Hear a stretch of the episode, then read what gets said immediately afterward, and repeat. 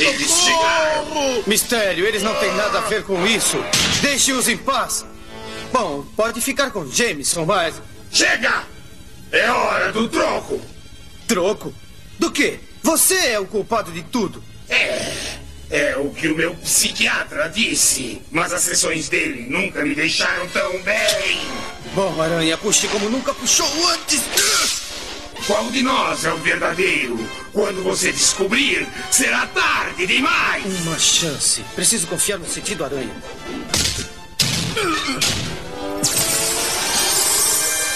O que acha do seu grande herói agora? Me ajude a sair daqui! Será que eu ouvi, por favor?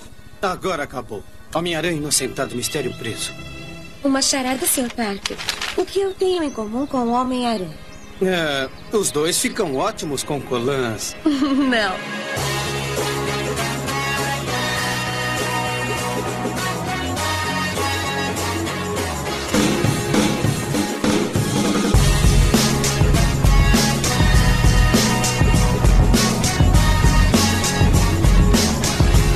Bem-vindos, senhoras e senhores, a mais um podcast para falar sobre filmes e séries de TV. Nós somos os podcastinadores. Eu sou Fernando Caruso e aqui comigo, evitando as ligações do Nick Fury, estão Tibério Velasquez. Olha, sei não, mas esse episódio vai ser envolto em mistério, hein? Começamos bem. Olha aí. Eu Vécio Parente. Eu tô triste, tenho uma má notícia. Eu vou ter um show amanhã, já levei meu teclado pra lá. O outro teclado tá ruim, não tem teclado pra tocar hoje. Ah, que droga. Meu Deus. Notícia ruim para uns, notícia boas para outros. Os meus 19 fãs vão ficar tristes. Agora tenho mais, porque depois do, do último episódio, era uma vez na América, o pessoal gostou e tal. Mas desculpa, hoje não tem teclado. Ninguém gostou. Poxa, tava esperando um Homem-Aranha do Ramones aí. Enfim, não vai ser dessa vez. Então diz aí onde é que seus 19 fãs vão poder acompanhar o seu trabalho dessa vez, Elvis. Olha só, o Perdidos na Selva, que é uma das bandas que eu toco, tá com shows quinzenais no Madame Surtou. Sexta sim, sexta não, no Madame Surtou, na Estrada dos, Três Rios, na freguesia, em Jacarepaguá. Olha aí. É só você ver se essa é a sexta sim ou sexta não. E vambora, rock nacional na veia. Então é isso, quem tiver com o passaporte em dia, quiser ver o Elvis tocando, só chegar lá em Jacarepaguá. Oportunidade não só de ver o Elvis tocando, como de tocar no Elvis. Não é todo mundo que tem essa Olha. Eu tenho uma boa notícia, é, o, eu, eu, eu pesquisei e eu descobri que o fuso horário é o mesmo e a moeda que eles aceitam lá é real. Olha aí. Vantagens pra todos os Então, lados. tá feito aí o convite. Bem, nós não estamos sozinhos porque nós temos convidados muito especiais aqui conosco. Pela primeira vez está o jornalista Tom Leão. Uhul! Pô, da outra vez deu pau nessa porra de Skype, mas vamos lá. Bom, Leão, para os mais idosos de Bengala, fazia o Rio Fanzine no Globo há séculos atrás. Esteve pela Globo News e agora está também nos sites do JB e no seu próprio blog, Na Cova do Leão. Maravilha. E os millennials que quiserem te encontrar nas redes sociais te encontram como, Tom? É, então, nas redes eu tenho esse meu próprio blog, né, o Na Cova do Leão blogspot.com. Instagram, Twitter, essas coisas? É, Instagram, Twitter, é sempre arroba Tom Leão, eu não boto outras caras nem outros nomes, porque tem gente que faz isso. e pra quem gosta de séries e streaming em geral, eu tenho uma coluna do JB toda sexta, online, só falando do mundo maravilhoso do streaming. Sensacional. Ah, é só de streaming, é? Legal. É, só de streaming. Preciso falar que é um prazer ter o Tom aqui. É, o Tom é um amigo de longa data. Antes da gente ser amigo, eu lia ele no Rio Fanzine. Eu era moleque, eu, eu lia o Rio Fanzine com ele. Ele e o Calbuque. Então era fã antes E é- de ser amigo. Sim, ele, o Calbuque e a Ana Maria Baiana escreviam. Era uma coluna, pra quem, pra quem não, não tem idade, era uma coluna que tinha uma, uma vez por semana no Globo. E era sempre a parte mais legal do jornal, porque era a parte mais alternativa. E falava de, de cinema alternativo, de música alternativa. Cara, era muito legal. Pô, show de bola. Ah, puxa saco. Como a galera em geral costuma dizer, né, e é realmente nos anos 90 sobretudo, era uma espécie de pré-internet, né, cara? Porque É. tudo lá, a gente catava tudo e jogava ali, assim, já facilitava o trabalho da galera, digamos assim. Nós já éramos influencers antes dessa, dessa palavra ser usada. Fico muito feliz de estar presenciando esse encontro aí, porque pro Elvis dizer que é um amigo de longa data é porque é uma amizade longa mesmo. E aqui conosco, de volta, está um dos maiores fãs de Homem-Aranha que eu conheço, o youtuber e personalidade da internet, Load, do Load Comics. Salve pessoal, satisfação estar aqui novamente. E eu espero que vocês tenham pegado o back de vocês pra ver esse filme, cara. Sinceramente. É, bem. A gente também não pode esquecer que o Beck é um dos protagonistas do filme, né? O Quentin Beck. É, só isso. faltou tocar Loser do Beck mesmo. Não podemos esquecer que na verdade a, a piada foi essa mesmo. É. Ah. E eu posso dizer que ele até é melhor que o próprio filme, né? Opa, Ih, vamos, ih, ih, gente, Ih, é polêmica. polêmica.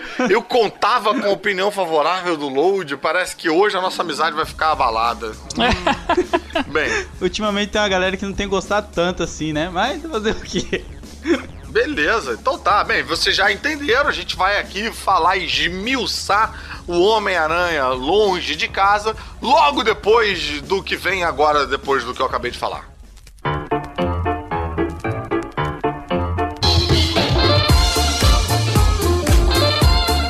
Opa, como você já reparou, eu não estou nesse episódio. Pois é, não consegui na cabine, aí eu tive que ficar de fora. Mas andei dando um rolé por aí pela podosfera e dei uma passada lá no podcast No Ar Com Elas, falando um pouco mais sobre X-Men Fênix Negra, porque ainda tinha coisa pra reclamar. E também lá no canal Claquete, no episódio onde cada convidado escolheu uma década pra falar de cinema, e eu, é claro, escolhi os anos 80. Já o Caruso você pode conferir no vídeo dos três elementos comentando o Homem-Aranha e ele ainda participou da primeira hora do MDM também sobre o assunto, com a diferença é que ele era o único presente de nove a defender o filme. Então, ou seja, quem não tiver mais o que fazer pode encontrar a gente nesses canais. Os links vão estar aqui no post do episódio para facilitar. Então, antes da gente ir pro tema, vamos àqueles agradecimentos de coração para aqueles que viabilizam esse podcast. Muito obrigado a todos os padrinhos, especialmente os nossos iodas. Mário Rocha, Sérgio Salvador, Rogério Bittencourt de Miranda, Marcelo Petego, Éder Fábio Ribeiro, Carolina Lindoso Nietzsche, Draco, Marcel Melo, Rodrigo Alves, Carlos Melão, Igor Brenner, Fábio Matos, Alexandre Bom, Diogo Porto, Daniel Amaro, Eduardo Starling, Cadu Navarro, Leandro Fonseca e Renato Arcanjo, aos nossos super saiyajins, Ricardo Caldas, Wagner Bastos, Marcelo Parreira, Túlio Ribeiro e José Aleandre Rates, aos mestres dos magos, Ricardo Varoto, Bruno Mancini, Tatiana Karlovic, Nadia Lírio, Weberson Tita e Fernando Tiritan, e finalmente aos nossos tanos, Lucas Lima e Alexandre Mendes. Muito obrigado a todos vocês por permitirem esse podcast continuar existindo. E se você que ainda não é padrinho puder contribuir, dá um pulinho lá em padrim.com.br barra podcastinadores e escolhe a quantia que você quiser. Então, mais uma vez, muito obrigado e vambora pro tema.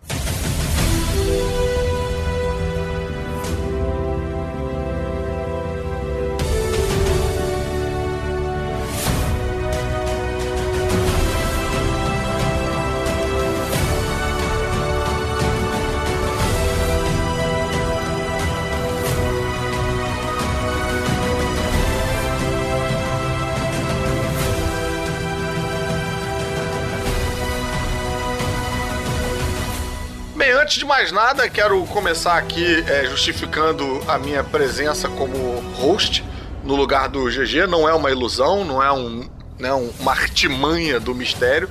O GG não está aqui porque ele não assistiu o filme ainda. Então ele não queria é, tomar spoiler.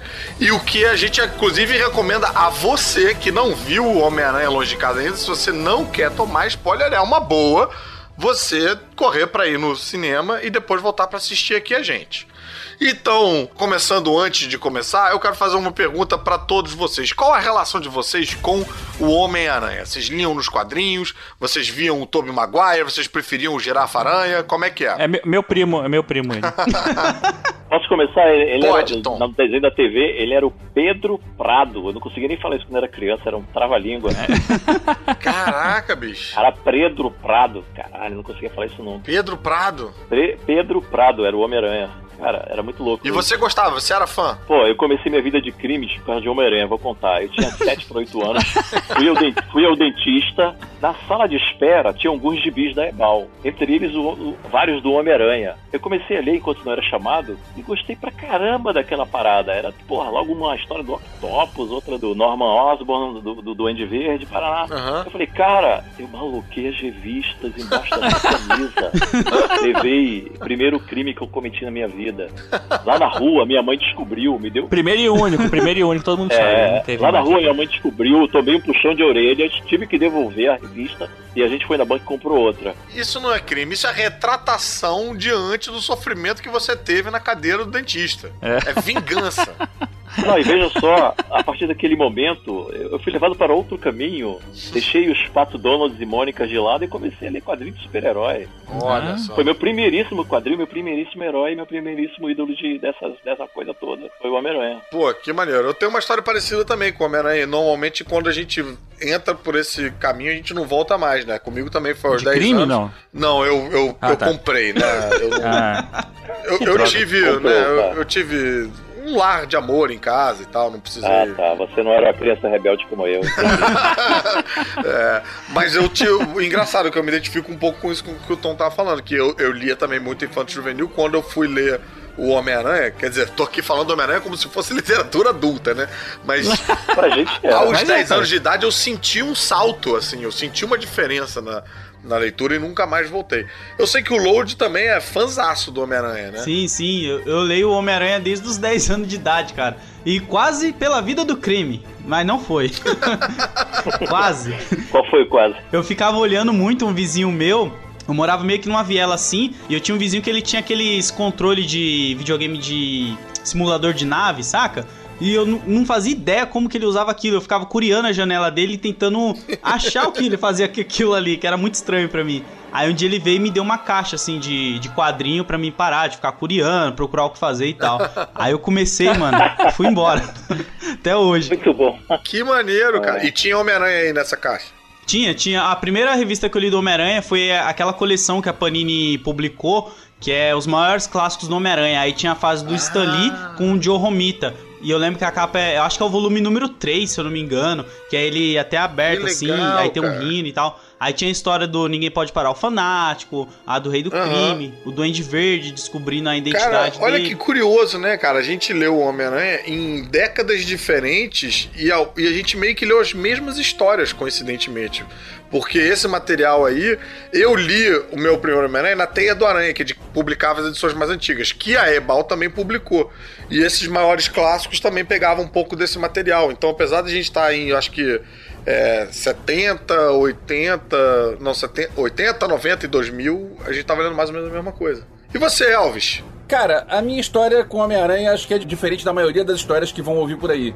É, eu nunca li os quadrinhos do Homem-Aranha. Eu conheci, assim, tinha a série quando eu era muito novo, mas eu não, nem acompanhava direito. Mas eu me lembro do filme do Sam Raimi. E eu lembro que eu achava legal porque ele andando pelos prédios, nas teias, era tipo a câmera do Sam Raimi do Evil Dead. Quando a câmera passeava pela floresta. Então, pra mim, a referência é cinematográfica só. Eu já curtia os filmes do, do Homem-Aranha porque era o que o Sam Raimi fez depois de fazer os filmes de terror. Então sua conexão foi através do Sam Raimi, mais do que pelo Homem-Aranha em si. Foi. E o, o Sam Foi, Raimi foi. te trouxe pro Homem-Aranha de uma certa forma. Isso, isso. Show. E você, Tibério? Então, mas você sabe que a minha ligação com o Homem-Aranha começou pela série, assim, mesmo a série sendo da década de 70, tal, final de 70. Caraca, Nicholas Hammond? E é, e, e o que acontece? Eu.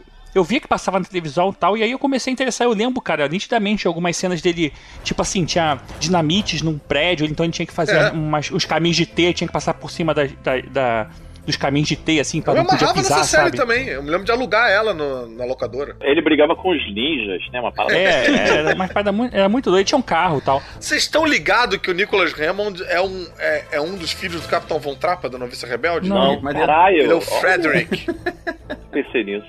Nunca soube disso. E aí depois eu comecei a procurar os quadrinhos e tal, assim, porque eu já até falei uma vez aqui que. Não sei se foi aqui ou se foi num MDM que eu gravei sobre histórias antigas, que meu, meu tio e meu avô tinham uns quadrinhos, eles compravam e encadernavam com capa. Meu, meu tio gostava mais de encadernar as paradas. Sacrilégio. Só que o que acontece? Era tudo preto e branco na época, assim, os quadrinhos, né? Tinha Hulk, tinha Homem-Aranha, tinha Batman, tinha Super-Homem. E aí tinha uns que eu, eu, eu pintei, sacou?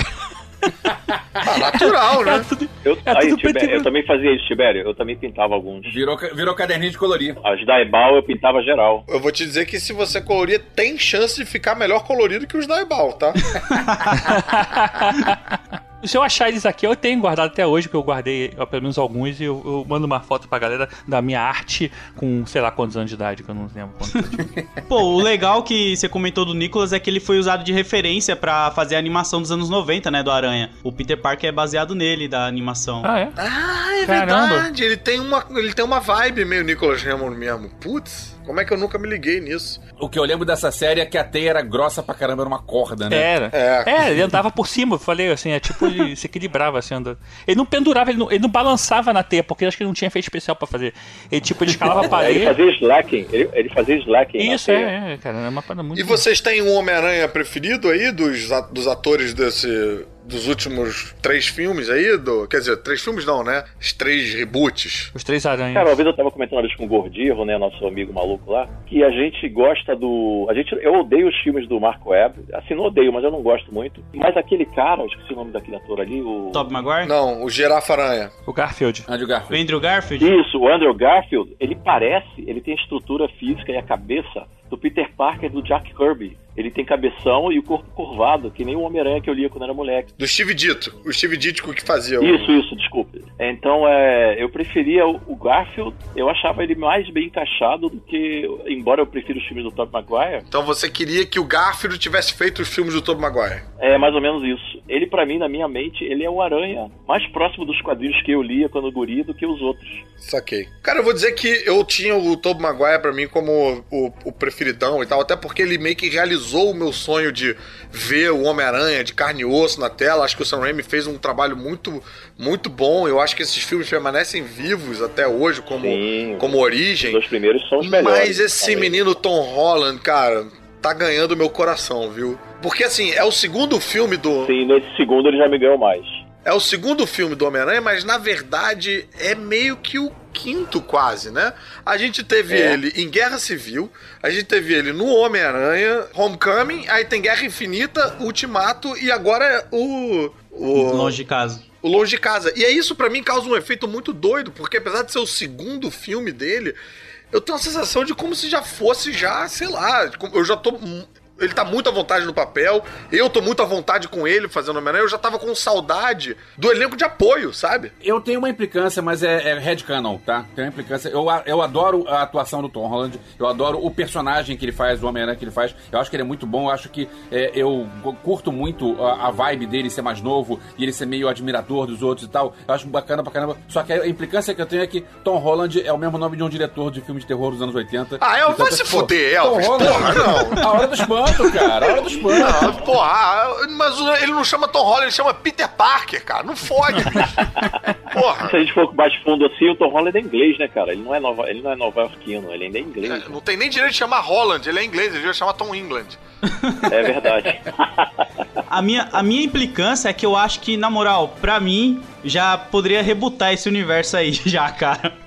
Eu já tô, tipo... Pô, já tá de saco cheio. Não, cara, é porque assim, ó, o meu, o meu Peter preferido é o Tobey. Eu não curto muito o Andrew Garfield, porque, tipo, ele pra mim é uma girafa ali, tá ligado? Eu acho ele muito estranho, assim, no Aranha. Já não rola essa identificação. O Tobey eu acho mais da hora, não só por ele ter realizado essa parada de, pô, um filme do Aranha, mas porque eu via que ele tinha muitos conflitos e problemas que faziam eu me identificar muito com o personagem, sabe? Aham, porque, tipo, o Tom Holland, se você for ver, ele não tem uma- um lance assim, tipo, de perigo pessoal, sabe? Porque, tipo. Não, o Tom Holland é totalmente free, né? Ele não tem nenhum É, problema. mano, os problemas É. dele é ele querer se provar pra alguém ou ele conquistar a pessoa que ele ama. E, e isso era o básico, Mas sabe? aí, gente, não é culpa do Tom Holland, vai. É culpa do roteiro. O roteiro foi meio construído assim. E eu entendo que o roteiro tenha ido por esse caminho numa vibe meio de tipo, cara, já resolvemos o, a origem dele, já resolvemos a questão, o personagem já foi rebutado, ninguém aguenta mais um-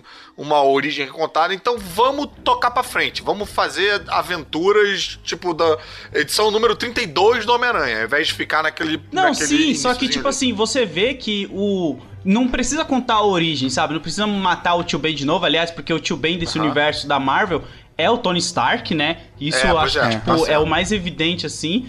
E É, eu falo, tipo, eu sinto mostrar... falta, eu sinto falta de falarem de um tio Ben e sinto falta do, do- da frase. Esse filme novo, a única citação ao tio Ben não é bem uma citação, né? É a mala que o Parker leva pra viagem. São os iniciais do tio Ben. Caralho, não vi Mala. isso. É. Puta que pariu, É. que foda. É verdade. Tá escrito B, H, P, uma coisa assim. o Eu, eu, do vi, eu vi as iniciais e eu não me toquei do que, que era na hora. É, é a mala do tio Ben. Benjamin Ben Parker, né? Que é, é Benjamin Ben Jan Parker. É, olha aí, maneiro. Então quer dizer que a bagagem que o Peter Parker carrega é o tio Ben. É o tio Ben, é. É a mala do tio dele. Mas eu não, eu não digo nem a gente ficar vendo essa origem que a gente já tá enjoado, mas eu digo em ver um aranha ele se preocupando em manter a vida pessoal dele, o trabalho, o relacionamento, a tia que tem problema e a vida, sabe? Não só que, ah, o meu maior problema é que eu não quero mais ser o Homem-Aranha, eu quero namorar. Então, tipo, pô, eu mano. acho que você não viu esse filme dessa vez, então. Ah, eu Porque vi, ele tá cara. exatamente tentando dividir a vida dele pessoal com a vida dele heróica. Pô, mas eu achei até que o primeiro filme. Ah, não, cara. eu achei que foi um lance muito tipo, ah, eu gosto da menina de 16 anos e eu não quero ser o Homem-Aranha, eu quero namorar a menina ali. Só que, tipo, pô, cara, tem mais coisa, tá ligado? Você tá num relacionamento. Por- Porque, pra mim, o problema, cara, nossa, eu- desculpa, mas eu não sou mais o adolescente de 15 anos de idade que conhece uma menina na escola e Entendi. fica naquela ilusão. Então ninguém mais pode ser.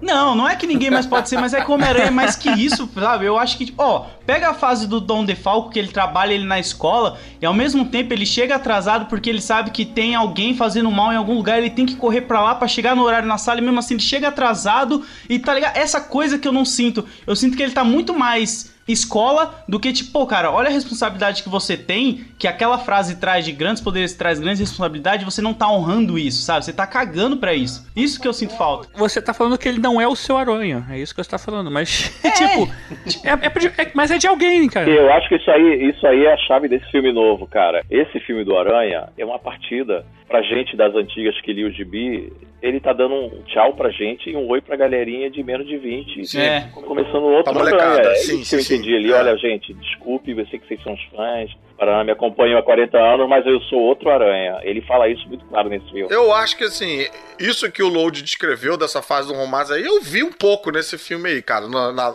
lá na cena da ópera e tal.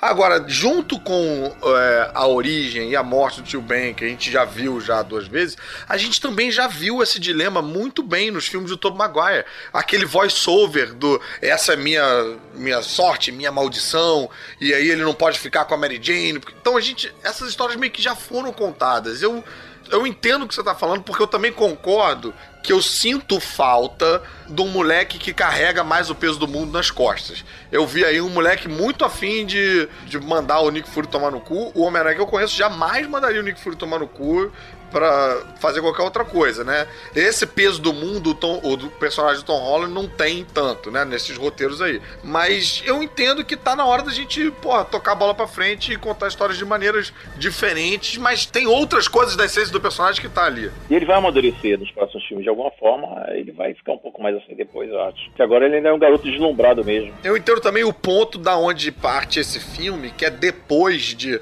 Guerra Infinita e Ultimato, que a gente tinha antes disso um Homem-Aranha muito empolgado, porque ele quer ajudar, ele quer fazer mais. E aí, bicho, ele ele morre. Ele morre, ele, esfa, ele esfarela. Eu acho que ali o cu aperta. Ali ele fica tipo, caraca, brother, eu sou só um moleque, não sei se eu tô preparado pra isso. E aí depois, quando ele volta, ele vê o mentor dele, que é o cara que ele, pô, mais queria emular, morrer na frente dele também. E aí eu acho que rola um cagaço assim. Rola um tipo um caraca, não sei se sou eu a pessoa que tem que fazer isso. Tanto que aquela cena lá da entrevista meio que dialoga nisso aí. Mas bem, vamos começar a falar do filme passo a passo. É, que a gente já tá meio pulando etapa. Mas antes da gente entrar no filme passo a passo, é óbvio que a gente não poderia deixar de ter o famigerado bloco de quadrinhos.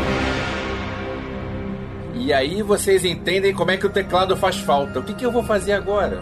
Você vai aprender, Elvis. Você vai Você vai aprender, você vai anotar. absorver cultura e vai aprender. É claro que a gente já fez um certo bloco de quadrinhos, a gente fez um pré-bloco de quadrinhos, foi uma Se eu, trapaça. se eu ligar o Netflix com Stranger Things aqui, atrapalha, será? Não, Eu atrapalha, baixinho Você vai vou- aprender a interagir, tá? Você vai, você vai se aprimorar culturalmente. Você vai dormir, vai dar maior trabalho. Vem com a gente nessa maravilhosa viagem, Elvis. Balança nessa teia conosco. O bloco de quadrinhos dessa vez, eu acho que ele tem que ser apenas dedicado ao mistério, que é quem entrou aí nesse, nesse filme. A gente já falou bastante do Homem-Aranha nos outros, né, no outro podcast sobre o Homecoming. E o mistério, primeira vez que a gente tem uma adaptação live action do mistério, ele foi bem alterado. Mas eu confesso pra vocês que eu, eu comprei. Eu comprei. Não fiquei tão incomodado com as mudanças. Eu vou te falar que eu, eu acho que eu gostei até mais do que o, o mistério dos quadrinhos, cara. Eu nunca É. comprei muito o mistério dos Eu quadrinhos. acho que eles deram uma melhorada, cara. Deram uma melhorada. Amarraram melhor, né? Quem é que vai me contar aí a história do mistério dos quadrinhos? O Load, claro, que é o especialista. Eu vou totalmente no, no freestyle do que eu lembro que eu li, que ele apareceu na edição 13 do Amazing Spider-Man. Porra, esse é tão freestyle, cara? Caralho. Porra, tu lembra disso de cabeça de freestyle? É, Puta caralho, que tiro, porra. Porque naquela época é fácil, cara. O Camaleão foi o primeiro com a, com a série própria dele. Aí, sabe, você vai decorando os vilões. é muito fácil. É. E, e o Quentin Beck, né, que é o nome dele, Aham. ele surge como um, um, um herói, exatamente assim. Só que ele tá meio que junto com o Clarim Diário. Ele fala pro JJ Nossa. James que vai realmente revelar quem é o Homem-Aranha e tudo, mas se ele ganhar uma quantia em dinheiro. Então ele é um cara que ele trabalhava com ilusões, né? Ele mercenário. trabalhava com efeitos especiais. Eu não lembrava desse detalhe dele fingir que era herói, não. Caramba, cara. É que o começa, na verdade, se eu não me engano, ele criando um Homem-Aranha do mal. Assim, primeiro ele cria um vilão Homem-Aranha, ele faz o Homem-Aranha cometer alguns crimes. Ah, e aí depois fala: isso. vou, eu vou livrar o mundo do Homem-Aranha, sabe? E tipo. Ele cria uma ameaça pra ir lá resolver, né? Sim, E Isso, aí é. a gente ainda tá pelo Steve Dicto, né? Então é tipo, Isso. é bem o iniciozinho do Homem-Aranha, é um dos primeiros É. vilões, realmente. E o JJ James ele ficava cobrindo essas paradas, né? Aí até que, tipo, o JJ James pinta o cara praticamente como um herói, né? Tipo, que vai realmente acabar com aquela ameaça que é o Homem-Aranha. Caraca, eu tô gostando mais do filme agora. É, isso é colocado no filme de uma forma bem subliminar. Sim, sim. É. No final bota bem na cara, né?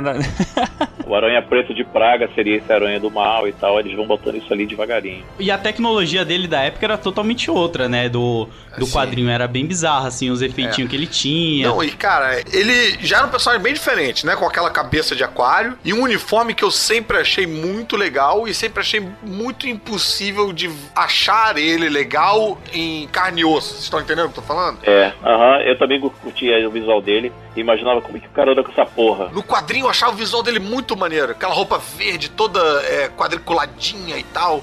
Os dois olhos no- na capa roxa ali. Achava muito maneiro. Mas sempre tinha a sensação de que, cara, pô, botou um maluco com cabeça de aquário, ficou tosco.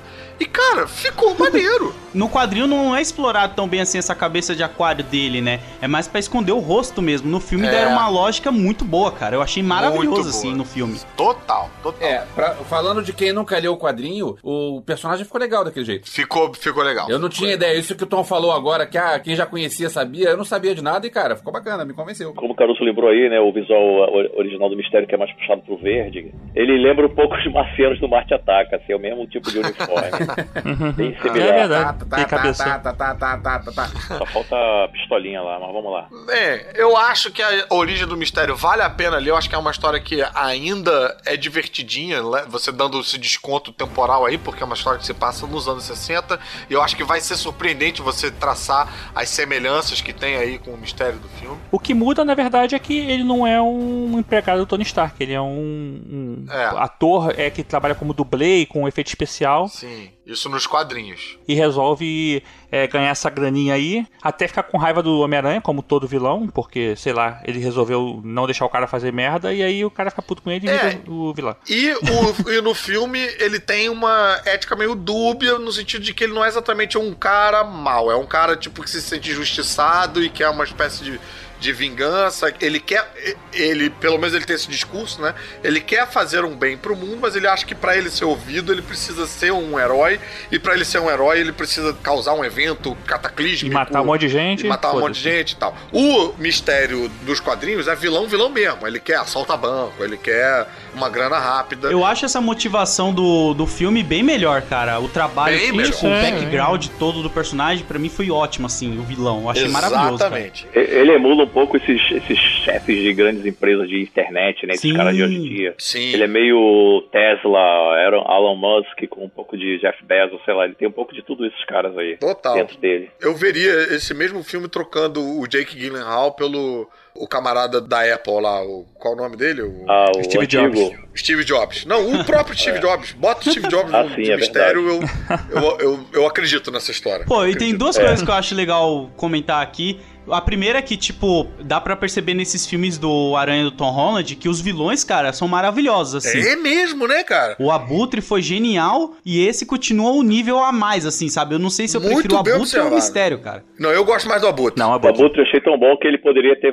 continuado até. Ele é muito É. bom, o Abutre. Mas então, uma coisa que eu também tô achando interessante, mas isso, enfim, devia guardar pra falar no final, é que os personagens, esses vilões não estão morrendo. Então eu acho que eles estão traçando um caminho pro sexteto sinistro em algum momento. Tá morrendo, sim, pô. Morrendo tão. O Mistério morreu. Tá, vamos lá, vamos lá, depois chega lá. Um dia a gente chega. Mas voltando aos quadrinhos, quadrinhos, quadrinhos. Então, quais são os quadrinhos pra quem quer ler histórias do mistério? Eu acho que a origem vale a pena, eu acho que dando desconto dos anos 60 ainda é legal. Que é importante ler o A Última Caçada de Kraven, que apesar de ser uma história sem um mistério, uma história do Homem-Aranha com Kraven, que depois vai ser referenciada no futuro, é uma história que todo mundo tem que conhecer pra conhecer o universo do Homem-Aranha. E tem uma história que, apesar de não ser do Homem-Aranha, é muito boa, que eu acho que todo mundo devia ler, que é uma história do Demolidor, chamada O Demônio da Guarda, que a Panini vai lançar aí. É o Kevin Smith escrevendo o Demolidor, trazendo o Demolidor de volta para os heróis mais vendidos da Marvel, uma história muito bacana. E eu acho que você devia ler, mas não vou falar por quê. É que tem mistério nessa história. Então. É uma, é uma história em volta em É, mistério. Sim. Eu quero indicar uma parada que não é bem um quadrinho, mas, né, é, tá, tá ali, porque tem um mistério. que é um Ah. jogo muito bom, que é o Spider-Man Shattered Dimensions. Que o mistério é Ah, um dos é. vilões principal ali, cara. E é ótimo demais. Pô, legal. Esse é o anterior, esse do PlayStation, né? O anterior que você tinha, né? O, esse que o jogo que você tá falando não é, o- não é o último, não, né? Não, não, é o É que outro, veio, né? veio antes mesmo, o Shattered Dimensions. Bem, pra fechar a tampa das indicações, também quero indicar a Mulher Hulk do John Byrne, que teve o encadernado pela Salvati aí, muito bom esse encadernado, encadernado vermelho. Tem uma história do mistério ali, muito divertidinha, que eu acho que vai divertir a garotada. Bem, fechamos a tampa aí das indicações, vamos Eu ia, encerrar. falar, eu ia falar de mais histórias dos elementais, mas não tem nada que preste, então deixa pra lá. Beleza. Você pode falar dos elementais quando chegar nos elementais, porque eu não sabia nem que referência a eles nos quadrinhos. Pra mim, isso foi quase uma Tem, referência. mas ninguém se, ninguém se importa. Eu quase achei que eles fossem falar de Quarteto Fantástico, cara. Falando e ninguém se importa, vamos pro filme? Vamos pro filme. Encerramos aqui a tampa do bloco de quadrinhos, então vamos começar a falar do filme propriamente dito. Falar do filme propriamente dito. Dítico.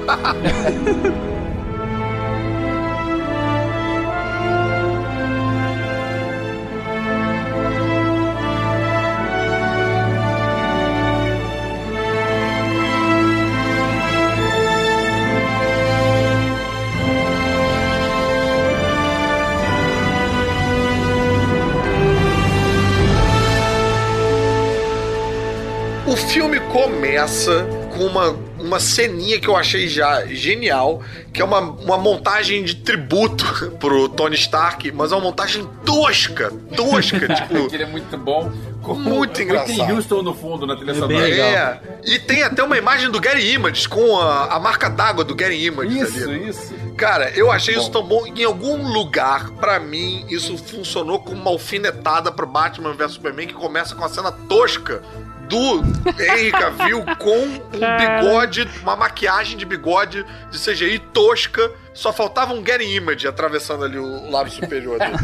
só que aí eles fazem isso do jeito engraçado, fazem isso ironizando, não só fazendo essa homenagem ao Tony Stark, como também falando. A gente tem aí agora a perspectiva da galera que teve que lidar com o desaparecimento. Tanto aqueles que desapareceram e voltaram, tanto aqueles quanto aqueles que estavam ali e que perderam entes queridos com o desaparecimento dos eventos de Guerra Infinita e Ultimato, não é isso? Ele já começa explicando o, o que o pessoal tava reclamando no final do filme do Endgame, né? O que aconteceu com as pessoas? Por que, que sumiram? O que, que aconteceu? Tal. Então É. já explica que o irmão mais velho virou o irmão mais novo. O irmão envelheceu o tempo. E que muita gente é, desapareceu e voltou junto, muita gente da mesma turma desapareceu e voltou junto, né? Que coincidência, A hein? Marvel tá ficando muito especialista em transformar furo em roteiro de filme, né? Né? Tipo, como vamos explicar isso? Então a gente manda esse causão e pronto. E funcionou. É verdade. Teve uma coisa que pelo menos eu questionei depois do, do Ultimato, que é, cara, nesses cinco anos, quem seguiu com a vida? O que aconteceu quando voltou? E aí tem o, o grupo de pessoas que perderam a, Sim, o-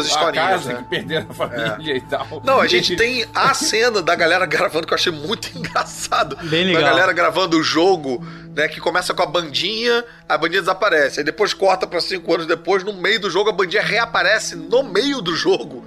E os Pô, jogadores. teve pessoas que usou dessa desculpa pra fugir do casamento horrível que tinha, cara. Eu achei isso muito bom. Isso é, É bem verdade. engraçado.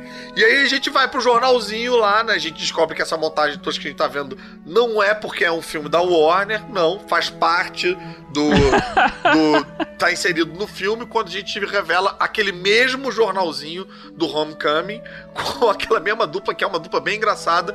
Que o- uma das, das âncoras é a Betty Brant, que também era um personagem recorrente das histórias clássicas do Homem-Aranha nos quadrinhos Sim. da década de 60, 70. Pô, e vale lembrar que é legal que ela trabalha. Ela é jornalista. Eu não sei. Não, ela não é exatamente jornalista, mas em algumas fases ela já foi. Mas ela trabalha no jornal do JJ Jameson e no filme ela tá apresentando meio que o jornal da escola. Sim. Então é tipo um- umas referenciazinhas bem legal, assim. Eu acho É. bem maneiro. É, no futuro ela pode chegar lá no Daily Bugle, quem sabe. Total, né, cara? Sim. Essa menininha é muito boa. Pô, e outra coisa, é verdade, ela namorou o Ned, né? Que nesse universo eu não consigo falar que ele é o Ned, pra mim ele é o Gang, no, do Tom Holland lá. Nos quadrinhos ela também namorou ele, que depois descobre que tem aquele rolo todo com o Duende Mas não é, o Macabro mesmo, e tal. não é o mesmo sobrenome, né? Eu não Do lembro Ned. se ele tem leads no, no, no sobrenome esse do Tom Holland, Pois pra é. falar a verdade. Mas é engraçado a Betty Brant tá namorando o Ned, a gente sabendo que o último Ned que a última Betty Brant namorou foi o Duende Macabro, né? Bem, e aí a gente tem o, a aparição do nosso queridinho protagonista, o Tom Holland, que o Lode odeia. Eu não odeio o ator, cara. odeia, cara. Não, e antes de entrar nesse detalhe aí, lembrar os nossos ouvintes aí do podcast, quem tiver, não tiver visto, for a única ser humano na face da Terra que não viu o último Vingadores, já vai entrar no spoiler direto da primeira cena, né? Então, É verdade. avisado. É, não faz sentido ver esse filme sem ver os dois últimos Vingadores, né, cara? Tem que ver, é obrigatório. É, até o Kevin Feige mesmo, ele fez um vídeo falando que era importante a galera ver porque esse filme ele fecha muita coisa do Ultimato, né? Muitas explicações vão ser dadas e encerra esse ciclo aí da Marvel. É. Não é à toa Pois que ele é. é. o, é o último filme da fase 3, não é o Ultimato que é o último filme. Esse é o último filme. É, esse é uma espécie de último e ao mesmo tempo ligação para o próximo. Ele é meio passagem, assim. No outro filme, no Homecoming, eu senti um pouquinho mais a mão da Sony e nesse me pareceu um filme totalmente da Marvel. A, a Sony não parece que, que entrou no, no, no escritório ali nesse dia. É, porque não foi nem a Sony que foi comprada, né? Foi a Fox, mas a Sony entrou na Marvel É. direto. É. Porque eu sonho, falando nisso, eu sonho nesse, nesse universo, que eu acho que talvez a gente fale isso no final do programa, que vai, vão, entramos agora, vamos entrar agora na fase dos cósmicos, né? Quem sabe num futuro, num rolo crossover que eu tanto espero do Quarteto Fantástico, um filme do Aranha. Ah, vai rolar. Tá vindo. Eu acho que isso aí, cara, é meu sonho. Isso vai. E tem e já tem uns easter eggs rolando, né? Mas eu comento mais pra frente. É. Bem, o drama do nosso querido Peter Parker no momento é, é, ele quer se declarar para a Mary Jane. A, a escola vai fazer. Eles falam o nome Mary Jane no filme? Ou ainda continua como MJ? Não, é Michelle o nome dela, na verdade. MJ. MJ. É Michelle. MJ o tempo todo. Isso é meio que quase que o, né, o, o easter egg cena pós-crédito do filme anterior, né? Que ela se É. apresenta como MJ no finalzinho, né? No finalzinho, é, na última cena. Pô, praticamente. eu acho muita sacanagem, cara, o nome dela não ser Mary Jane, ser tipo Michelle Estranho. Jones, tá ligado? É, Pô, mas, então- bicho, conhecendo a Marvel, espere aí um filme que vai explicar por que, que ela entrou Witness Protection e teve que trocar o nome de Mary pra Michelle. E, É verdade. Enfim. Ela é uma infiltrada da Shield há anos. De... É, cara, espere Caralho, tudo. ela é um screw, maluco. Olha aí. É. E aí ah, vai ter uma excursão do colégio, uma excursão do colégio pra Europa, né? Eles vão pra Inglaterra, pra é, Veneza e tal. Veneza, Praga. E o plano do Peter Parker é subir na Torre Eiffel e entregar para para MJ uma dália negra, um, um- um colarzinho e tal, né? Com, que faz uma referência, alguma coisa dark, que é, essa MJ adora coisas darks, né? É. Tipo, Isso, ela gosta do crime da Dália Negra, que é um crime famoso lá nos Estados Unidos, da Califórnia. Exato. Ela adora esse tipo de, de romance, de literatura, e ele saca isso, dá pra ela de presente isso. Ela é darkzinha, né? ela é darkzinha. Ele quer entregar pra ela, o plano é entregar no alto da Torre Eiffel e dizer pra ela que ele gosta dela. É fofo, Mas adolescente. que, que plano complexo do caceta, né, mano? É. Bem, Caramba, não tem É. nada mais fácil, não. Aí tudo começa a dar errado logo de cara. Mas peraí, eu tô perdendo alguma coisa? Não. Tô. Antes dele a gente tem Tia May. Tia May apa- aparece lá de novo, né? A gente faz a primeira referência, eu acho, ao sentido de aranha, que no outro filme, no filme anterior, não foi mencionado a presença do sentido de aranha. Algumas pessoas reclamaram. Ela joga uma banana na cara dele. Teve cabelinho arrepiando no Guerra Infinita. Teve! Bem lembrado, E, e falando de sentido de aranha, eles não usam o termo, né, nesse filme. Eles botam um É. outro nome de sentido Eles de chamam aranha. de Peter É Tingle. Peter Tinkling. Peter Tingle. Como que é o nome mesmo em português, na legenda, como ficou? Na legenda, um arrepio do Peter. É tipo coisa assim. cosquinha do Peter, é, acho que é negócio arrepio não. do É. Peter. Arrepio do, do Peter, Peter. é isso. É, a, a tia May joga uma banana nele quando ele tá lá fazendo. Ah, a gente tem um, uma, uma apariçãozinha do Homem-Aranha na, na escola, né? Uma aparição bem awkward. Ali a gente tem um primeiro momento que a gente vê que o Homem-Aranha tá se sentindo um pouco overwhelmed, né? Tipo, um pouco sobrecarregado com a pressão das pessoas, tipo, fazendo perguntas. Então você agora é o Vingador? Você agora que comanda, não sei o quê. E ele não se sente preparado pra lidar com isso, foge das perguntas das pessoas. Também o, o rap reaparece aí, começa a rolar um, uma. É, o rap realmente fica rap nesse filme. Felizinha. Tia May também conhecida como Tia Milf, né, cara? Que ela é tremenda de uma Milf. Pô, mano, essa tia May, ela tem um relacionamento com o Peter que não é nem de vó, assim, sabe? De, tipo, uma pessoa mais é velha mesmo. cuidando. É. muito de irmã, né? Tipo, eu, eu vi muito uma parada assim. É muito de irmã, é. Ela é minha irmã mais velha. Isso. É, é meio Gilmore Girls, né? E ele não chama ela de tia, né? Ele chama ela de May. É verdade, ele não chama de Isso, tia. Eu isso achei- eu eu senti falta estranho. também, cara. Eu, eu gosto, eu gosto do. Tia May, tia May, eu acho do- quase uma palavrinha, assim, né? Tipo, eu junto. Mas é, tia May. Inclusive, eu lembro, eu penso na tia May quando eu ouço a música do Los Hermanos. Eu tia May. Tia May. Meu Deus. Ora. É. Então a gente tem o Peter sobrecarregado, o rap dando em cima da, da Tia May, e ele vai lá fazer a- as malas e fica na dúvida se ele vai levar o uniforme ou não, porque o uniforme que ele tem, que foi o Tony Stark que fez, fica preso numa trapizonga louca, com os átomos girando ali e tal. Aí fala, pô, é meio um trambolho, não vou levar nisso. Fica na- ligado na tomada, né? Tipo, deve gastar É, uma energia. renderizando, sei lá. Renderizando. Eu É. achei que fazia sentido em não levar, porque, tipo, que acabou falando depois, é que o Homem-Aranha é o cara de Nova York, né?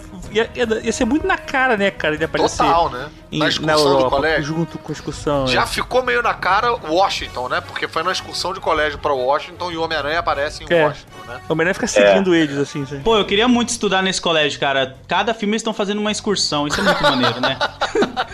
Ah, Lógico. Estados Unidos o bagulho é louco, Vai. né, cara? É outra É, parada. esperem um aranha agora no, no Oriente, né? Vai em Tóquio.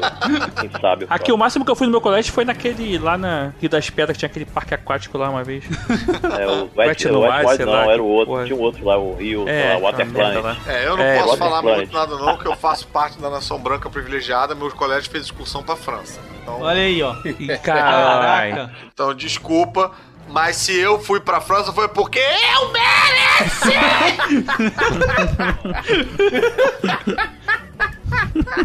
Tamo no avião, o Peter Parker pede ajuda pro Genk para sentar do lado da, da MJ, dá um O legal é que você caramba. tá chamando ele de gang, né?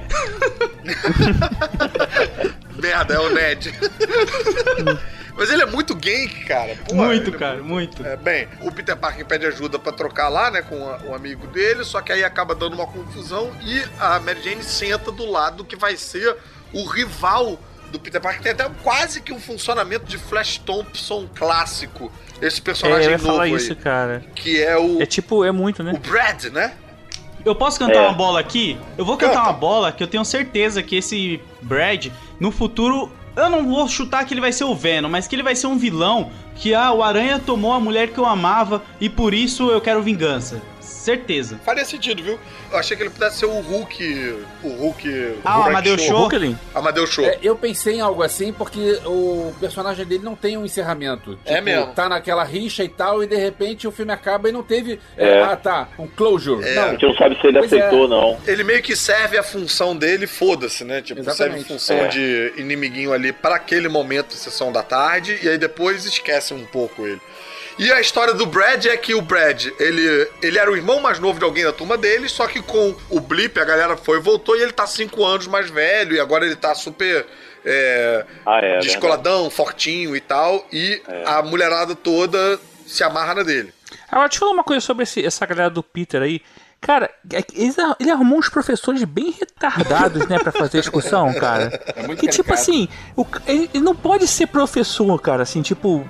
Imagina uma turma aqui, o cara sendo professor aqui no Rio de Janeiro. O cara ia conseguir dar aula, bicho. Cara, tipo, sei lá, bicho. Eu- eu- assim, é, é, é legal, mas essas coisas me tiram um pouco do filme, sabe? Esses dois caras vêm de comédia da HBO, né? O, o É. um deles é do Freaks Silicon. Valley e o outro é do. Enthusiasm, é um amigo do Larry. Eu diria que esses dois pegam a, a vibe de sessão da tarde do primeiro filme. Não, e ó, Tibério, pra te fazer uma relação com a realidade, cara, a minha, sem querer é, aqui ficar tirando essa minha ondinha de white privilege, mas a minha viagem pra França, da escola, com é, os professores, a gente tinha aula de francês na escola Parque, né? E a gente viajou com dois professores de biologia, que não falavam francês, tá? A ideia da direção da escola era os alunos se virarem com francês. O professor de francês não viajava com a turma para essa excursão da França aí. E, cara, momentos de perrengue, vou te dizer, viu? Momentos de perrengue. Tá, mas o professor é retardado. Aí ficava andando assim: Pessoal, ganhamos uma passagem para o- ver o lixão. Para você não, não falar francês, você não falar a língua do país que você tá, você acaba virando meio retardado. Eu vi o meu professor de biologia mandar um francês no tempo a puta que o pariu, porque.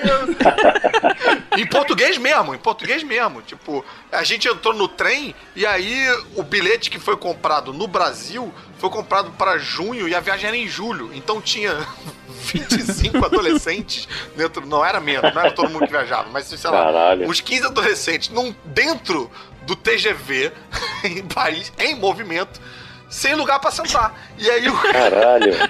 o professor de biologia discutindo com o maluco do ticket lá do francês, lá, e o cara falando, não, s'il vous plaît, monsieur, s'il vous plaît. E aí ele mandou um s'il vous plaît, o caralho, meu amigo. Eu tô aqui com um bando de criança, não sei o que, né? bicho. Doideira, cara. Então eu me identifiquei Ai, com essa parte do filme, eu confesso. É, eles não me incomodaram não, a parte de serem meio retardados. É, eu só queria, só pra concluir, na verdade, o caso dos, dos, dos- dos professores, é porque eu quero dizer assim, que o roteiro, ele acaba ficando muito fácil, sabe? Quando você coloca umas coisas assim, você já sabe pra onde que vai o filme, você já sabe bem que... Assim, eu me diverti pra caramba com esse filme, já adiantando a minha, minha opinião final, mas, assim, eu acho que o roteiro é, é meio... É bem arruma, arre- é, arredondinho e tal, se fecha todo, Mas legal. ele aponta. Mas é, é, bem, é bem simples, assim. É um filme que vai passar tranquilamente na sessão da tarde, ali competindo Vai. com Glee. Total, cara. Sabe? Tipo, Esculachou. Não, tá ali, ó. Mas eu confesso que, falando do overall do filme assim, eu achei ele também bem redondinho. Eu achei os riscos leves. Não achei nenhum risco alto no filme. Uhum. Isso acho que dá essa cara meio de filme é, infanto-juvenil.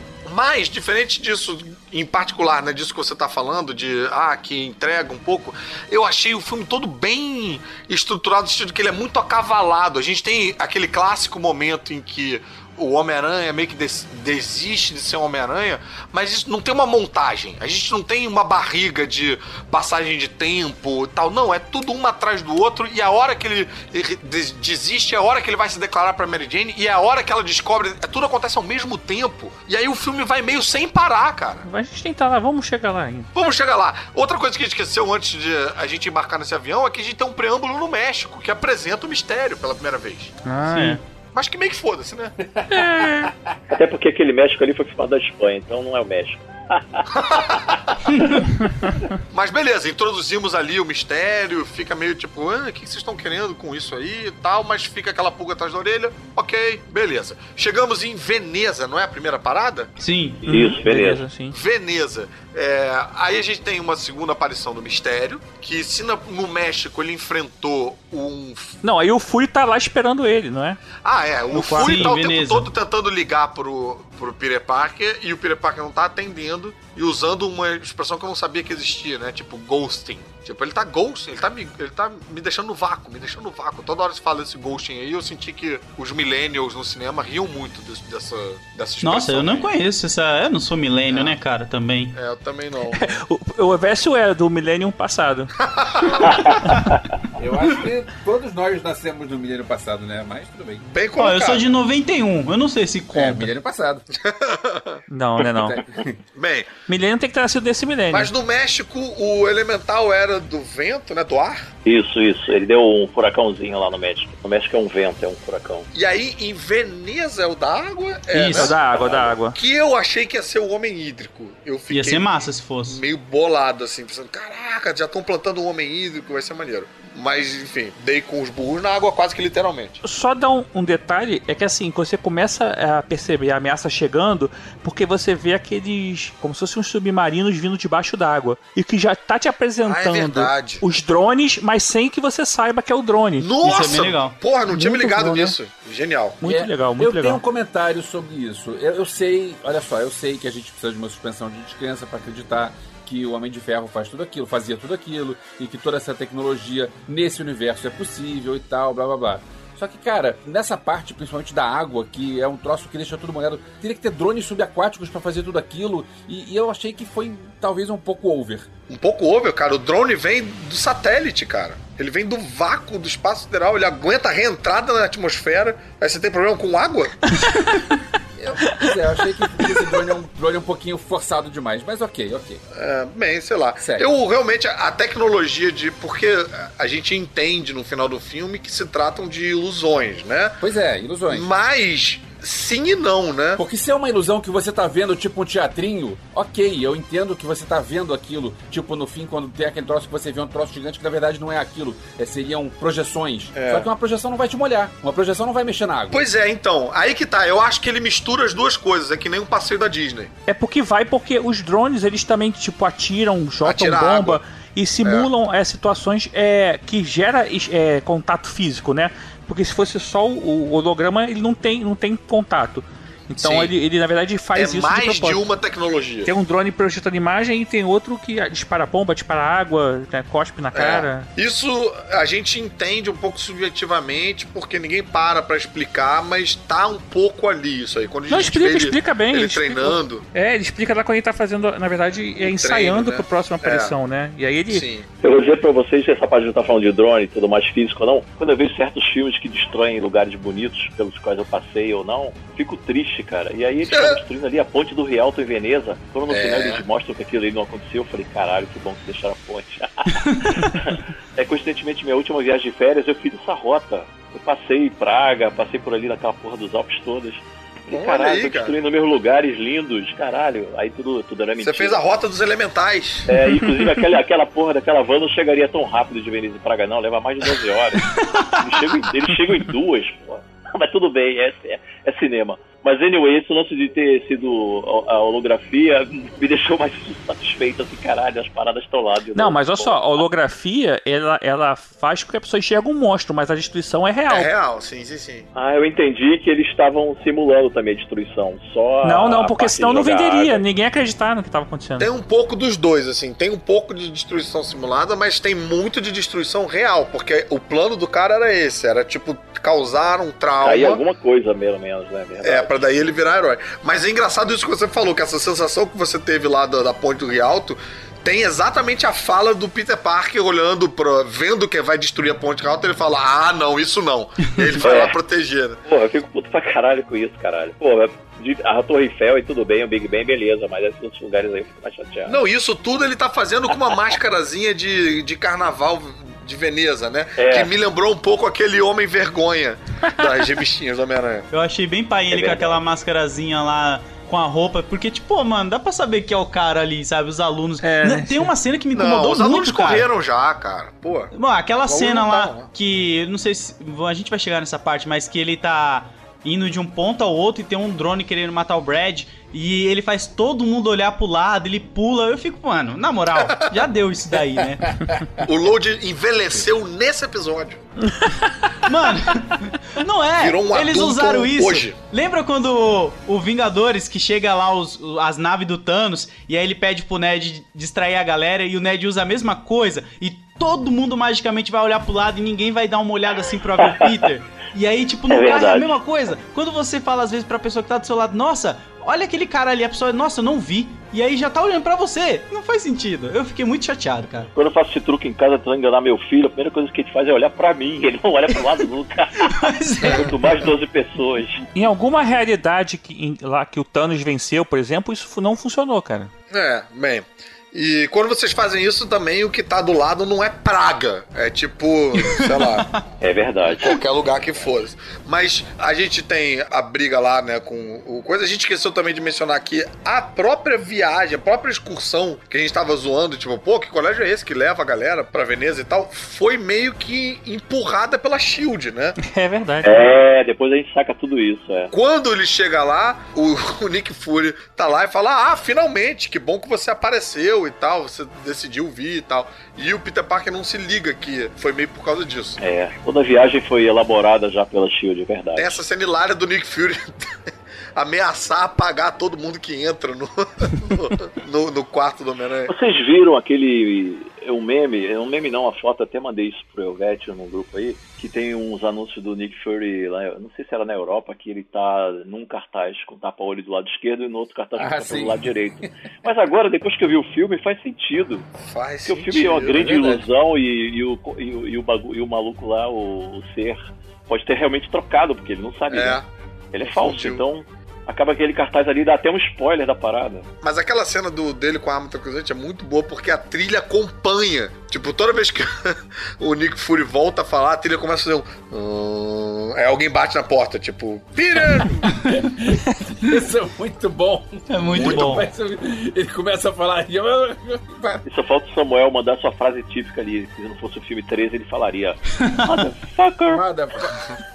Bem, aí o, o Peter Parker vai lá pra debaixo pra Shield subterrânea lá de Veneza, conhece o Mistério. mistério, né? Que não se chama Mistério, né? É. Que é Quentin Beck, mas a galera que dá o nome. Não, ele conhece Veneza ou ele conhece Praga? Ele já conhece Veneza? Eu acho que é Veneza, né? É Veneza, é Veneza sim. É Veneza, porque aí ele Sim. fala. Aí, aí, aí, calma aí, o Quentin Beck fala que veio de outra terra, o que foi meio um, um choque pra mim, que ele fala: Ah, essa terra aqui é a Terra 616. Sim. Primeira vez que a gente vê isso sendo falado, É, né? no- Foda. Não, na hora, foi- olha só, vou te falar que deu uma raivinha, que eu falei, cara, a gente sabe, porque a, a terra do MCU é a 199.999 e a 616 é o dos quadrinhos, que é a linha principal da Marvel. Eu, Não, mas é, e- Ô, Tibério, eu vou te falar uma parada, cara. Diga aí. Quando eu tava na sala de cinema, falaram meio meio, eu falei, tipo, caraca, eu fiquei empolgado. No meu lado tinha cinco adolescentes, tipo, meninas de 18 a 25 anos em- em- entre elas. Eu sei porque depois eu, eu entrevistei elas pro meu canal no YouTube. Que na hora que o, o Quentin Beck falou, então, essa terra aqui é a Terra 616. As cinco, ao mesmo tempo, falaram, não é não! Putaças da vida. Sensacional. Elas eram ratas de quadrinho, cara. Elas estavam bem ligadas na parada. E você tem um comportamento igual a Ah. de adolescentes meninas assistindo filme, só pra você saber. Olha aí, então eu não tô tendo, ó, porque eu não falei nada disso, eu só falei, ah, cara, eu sei que ele tá mentindo. Então elas me representaram na sua sessão lá. Porque eu falei, cara, não é possível. Não, não pode. Sabe uma coisa que é engraçada? Que quando começou o filme e tava, tava passando essa parada, sabe, eu comprei que talvez. Eu falei, cara, será que eles tiveram culhão de mudar o mistério de realmente ele ser um, um super-herói, sabe? Fazer sentido? Mudar tanto a, os quadrinhos. A origem, assim, assim, né? Eu até pensei, cara, eu falei, caramba, então de repente É, eles não. mudaram mesmo, olha aí, Pra cara. mim, eu. Na hora que o mistério luta com o primeiro monstro, eu falei, os incríveis. É a trama de Os Incríveis.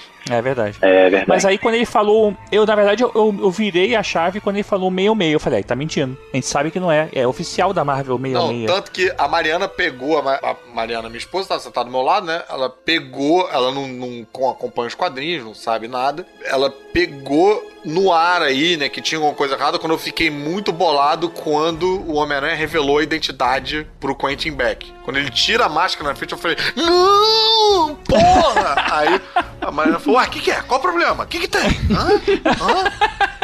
Ele não é herói? Ele não é herói? Eu falei, não, ele é, não, calma, vamos ver, assiste aí. Em continuação disso, dele explicando essa questão do multiverso, o que faz sentido assim, ele meio que explica a questão das viagens no tempo até da Marvel, e aí nego, pano, ele tá explicando, na verdade ele tá inventando aquela porra toda, né? Ele, ele é tipo um youtuber aí que de final explicado. E. Eu senti um shade aí, hein?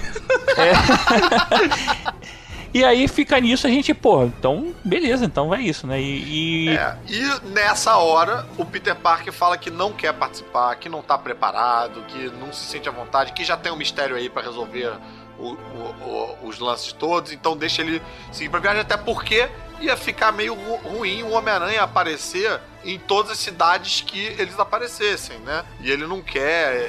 e- a, e a excursão dele vai pra outro lado, não vai pro. O próximo elemental ia aparecer em Praga, e a excursão dele ia pra Paris, né? É. E aí o, o Nick Fury fala pra ele só que não. E, né? Exatamente. E aí a excursão dele é sequestrada, né? Tipo, o Nick Fury arranja uma desculpa pra empurrar a, a- a excursão toda pra Praga.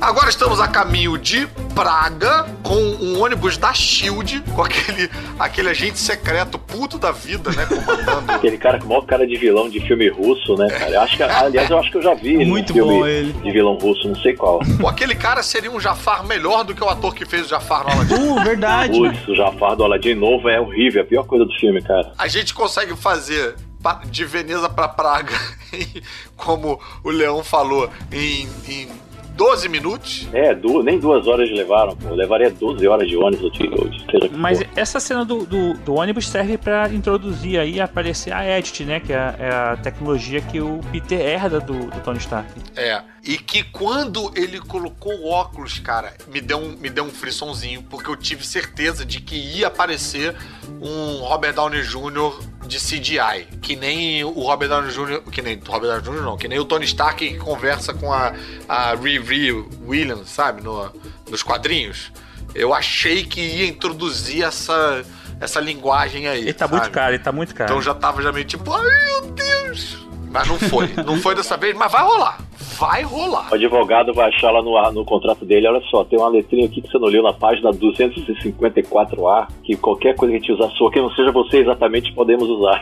É, ou talvez ele só aparece pra gravar áudio, não vai ter que, ah, né, tipo, chega lá num dia de estúdio, só faz as vozes, ou É. eles talvez já tenham é, palavras o suficiente do Robert Downey Jr. É. falando pra montar as É. frases que eles quiserem.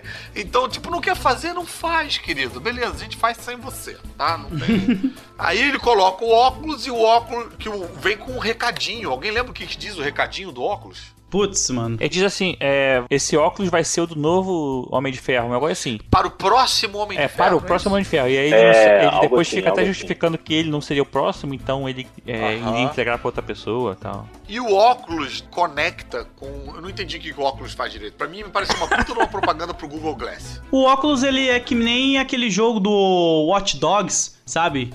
Que você é, tem um é. aparelhinho que pode hackear qualquer coisa. Isso, exatamente. O óculos, na verdade, é uma, é uma ferramenta de realidade aumentada que controla um computador central do Tony Stark, sei lá, e tudo que tá ligado na internet. E por acaso tem um satélite cheio de drone nele, ligado também, mas. Mas ele também acessa dados pessoais das pessoas pra quem ele olha, É, porque né? ele tá, no- ele tá ligado num computador, tipo num, num computador Tony Stark, que não é mais o Jarvis, é o. É, o, é a Edit agora, né? Não é nem sexta-feira e tal. E aí, dali ele acessa a internet toda. E a Edit é um acrônimo engraçado, né? Que significa mesmo morto, eu ainda sou o herói.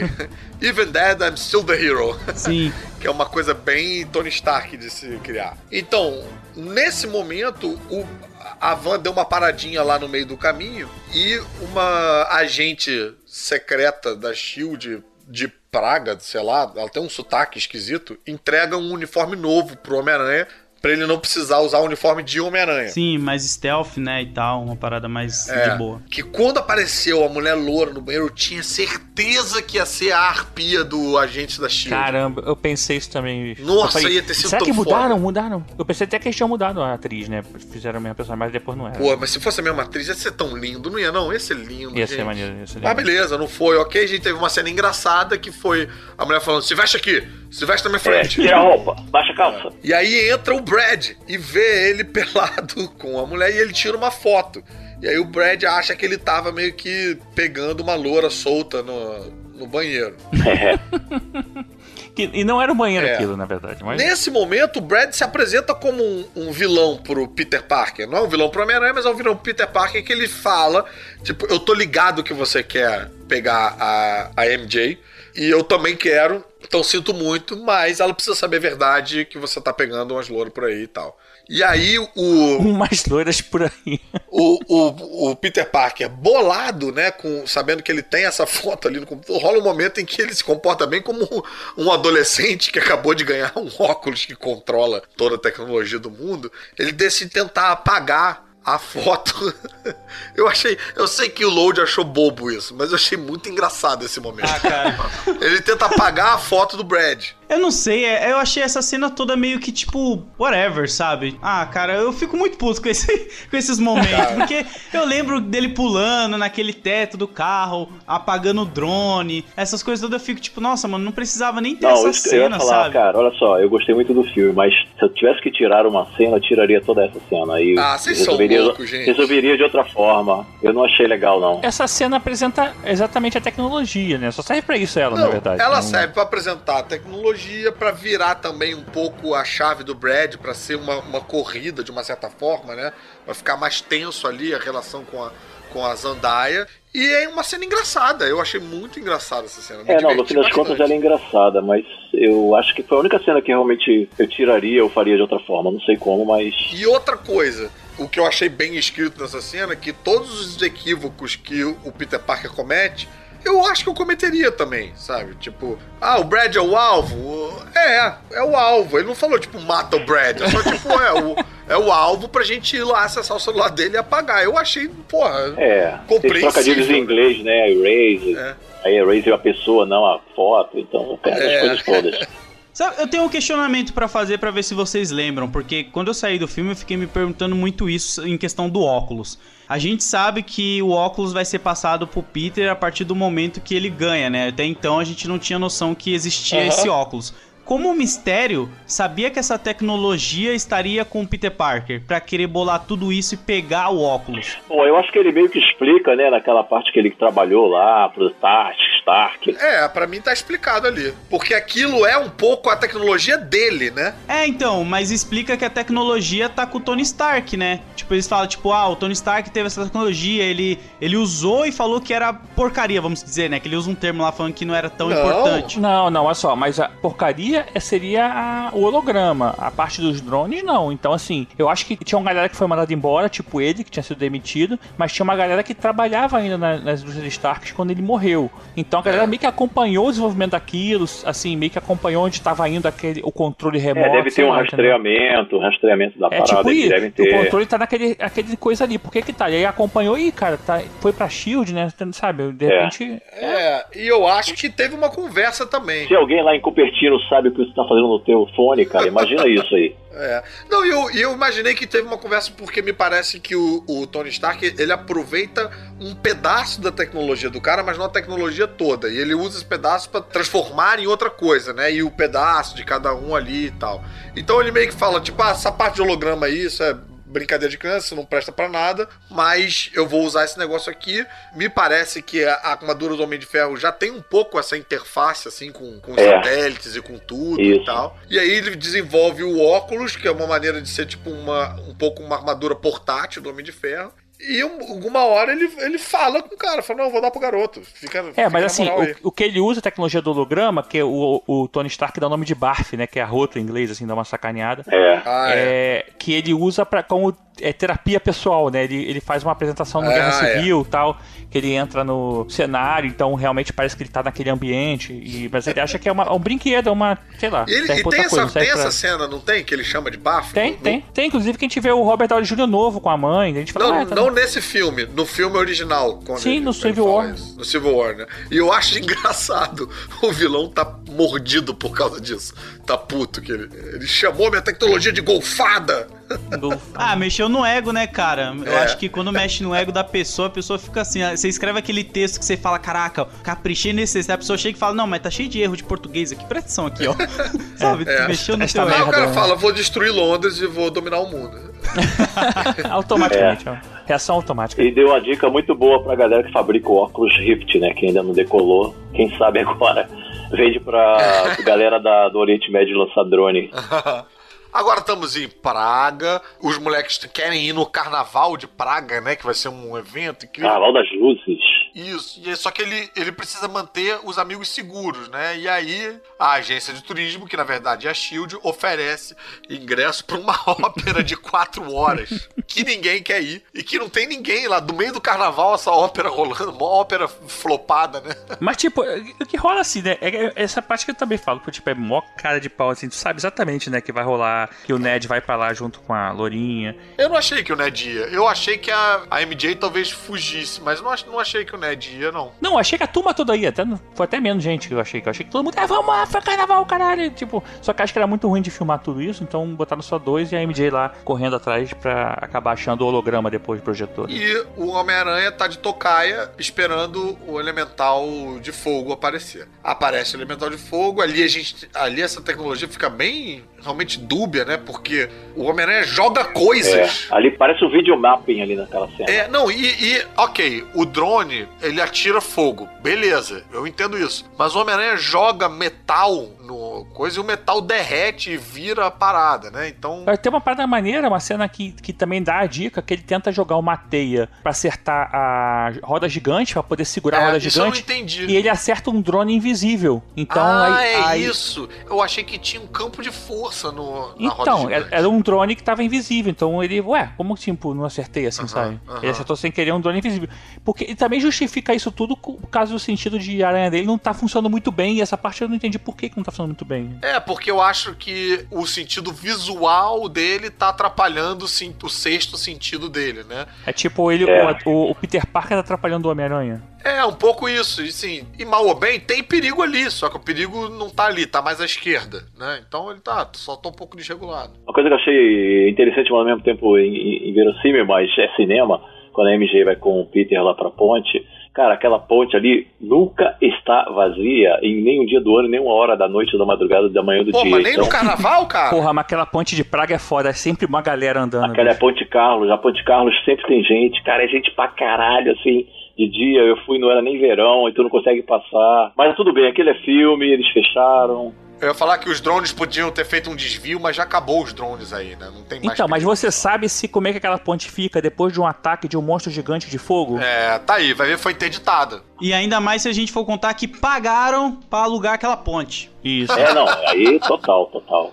Aquela tem uma coisa engraçada que você passa lá no meio, tem uns, santinhos, uns, seres, você esfrega a mão na barriga deles e dá sorte, uma parada assim. Olha aí. Mas na verdade, né, era a ponte onde matava gente, como eles falam lá no filme. Ah, é? Isso é uma informação real? É uma informação real. Pô, que massa. Mas rapidinho, antes do encontro com a Mary Jane no- e o Peter Parker, a gente tem um momento crucial, que é o Peter Parker entregando o óculos pro mistério. Sim, que foi a cena aonde eu olhei assim e falei: Cara, na moral, você tá num bar, rodeado de pessoas que você não conhece, mostrando sua identidade secreta, falando com esse cara. É. Whatever. O que que tá acontecendo? Essa parte que ele tirou a máscara eu não entendi, não, cara. Não, Essa mas parte... peraí, mais ou menos. Calma aí. Ele não tirou a máscara ali. Ele entrou sem máscara e ele tá com um uniforme que podia muito bem. Não é um uniforme de super-herói, é uma roupinha preta aí. Mas a, a tá roupa do Praga, mistério, brother. cara, a roupa do mistério, tipo, ele é o herói, né? Só ligar os pontos. O mistério acabou de salvar o mundo, sei lá. Ok, o mistério sim, mas o mistério tá conversando com um fã. Mas um fã se que- alguém assistiu a cena, viu que o cara da preto lá dele era um cara que jogava teia também, era um macaco. Era o Night sei lá o quê. Macaca-aranha, né? Ah, Era É o macaco-aranha? Macaco-Aranha. Não, Night é- Monkey. Night Não, Monkey, Macaco eu acho. Noturno. É, Night Monkey. noturno. Então, aí o macaco tudo tira a máscara de qualquer jeito, assim, como se. Ele não tira a máscara, ele entra sem máscara, ele não revela naquela hora, ele já tá sem. E É isso, acho que dá uma aliviada. Aí tem outro erro nessa cena, cara. Praga tem uma das melhores cervejas do mundo e os caras não estão tomando a cerveja. Ele não tem 21, cara.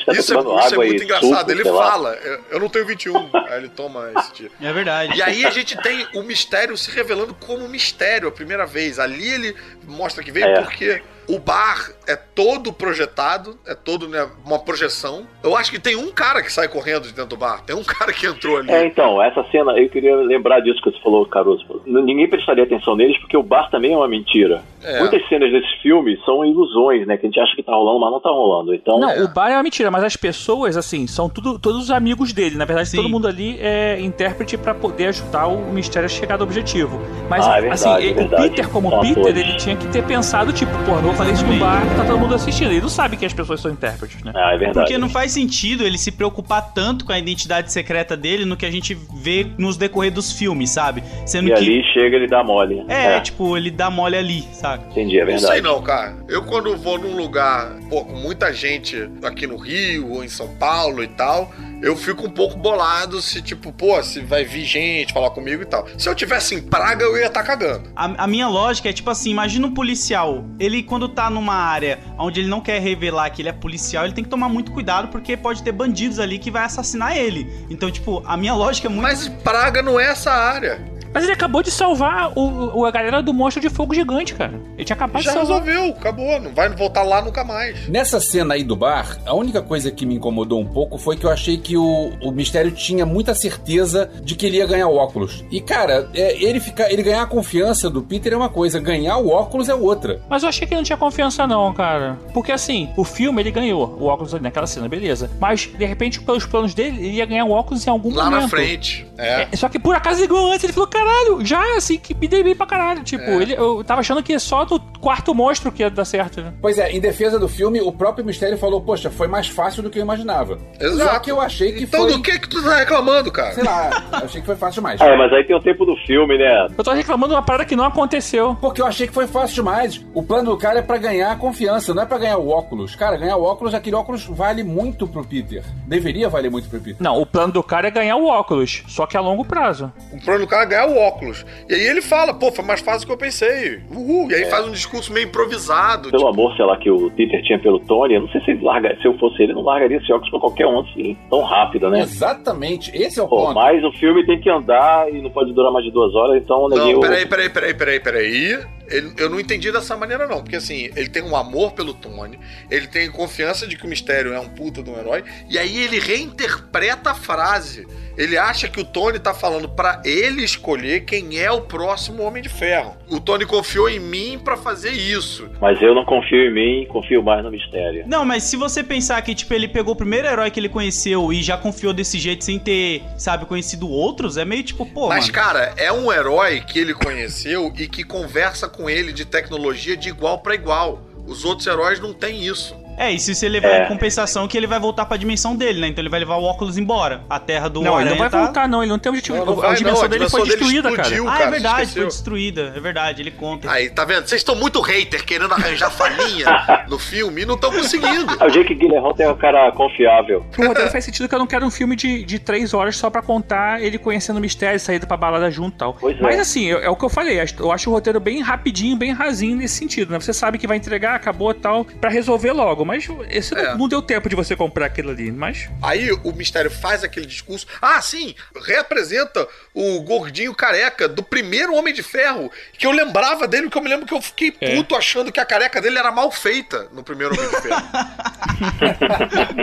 e sabe aquela, aquela careca que. O cara não é careca, mas rasparam pra ficar parecendo que é careca? É, pois é, fica parecendo que botaram E uma. tava lá ele com aquela mesma careca lá de novo. E eu fiquei, caralho, esse cara, puta que pariu! Essa cena aí dá vontade de voltar e rever os filmes todos, né? Isso eu achei bem cuidadoso em termos de Marvel, que é, eles fizeram muito bem no Ultimato, né? De prestar homenagem a quem assistiu os outros filmes. E esse aí também, ao invés de você ficar só no easter egg pra quem lê os quadrinhos, eles agora estão numa de fazer o easter egg pra quem acompanha os Dos filmes. filmes. Tá virando um universo, uma bolha própria ali, né?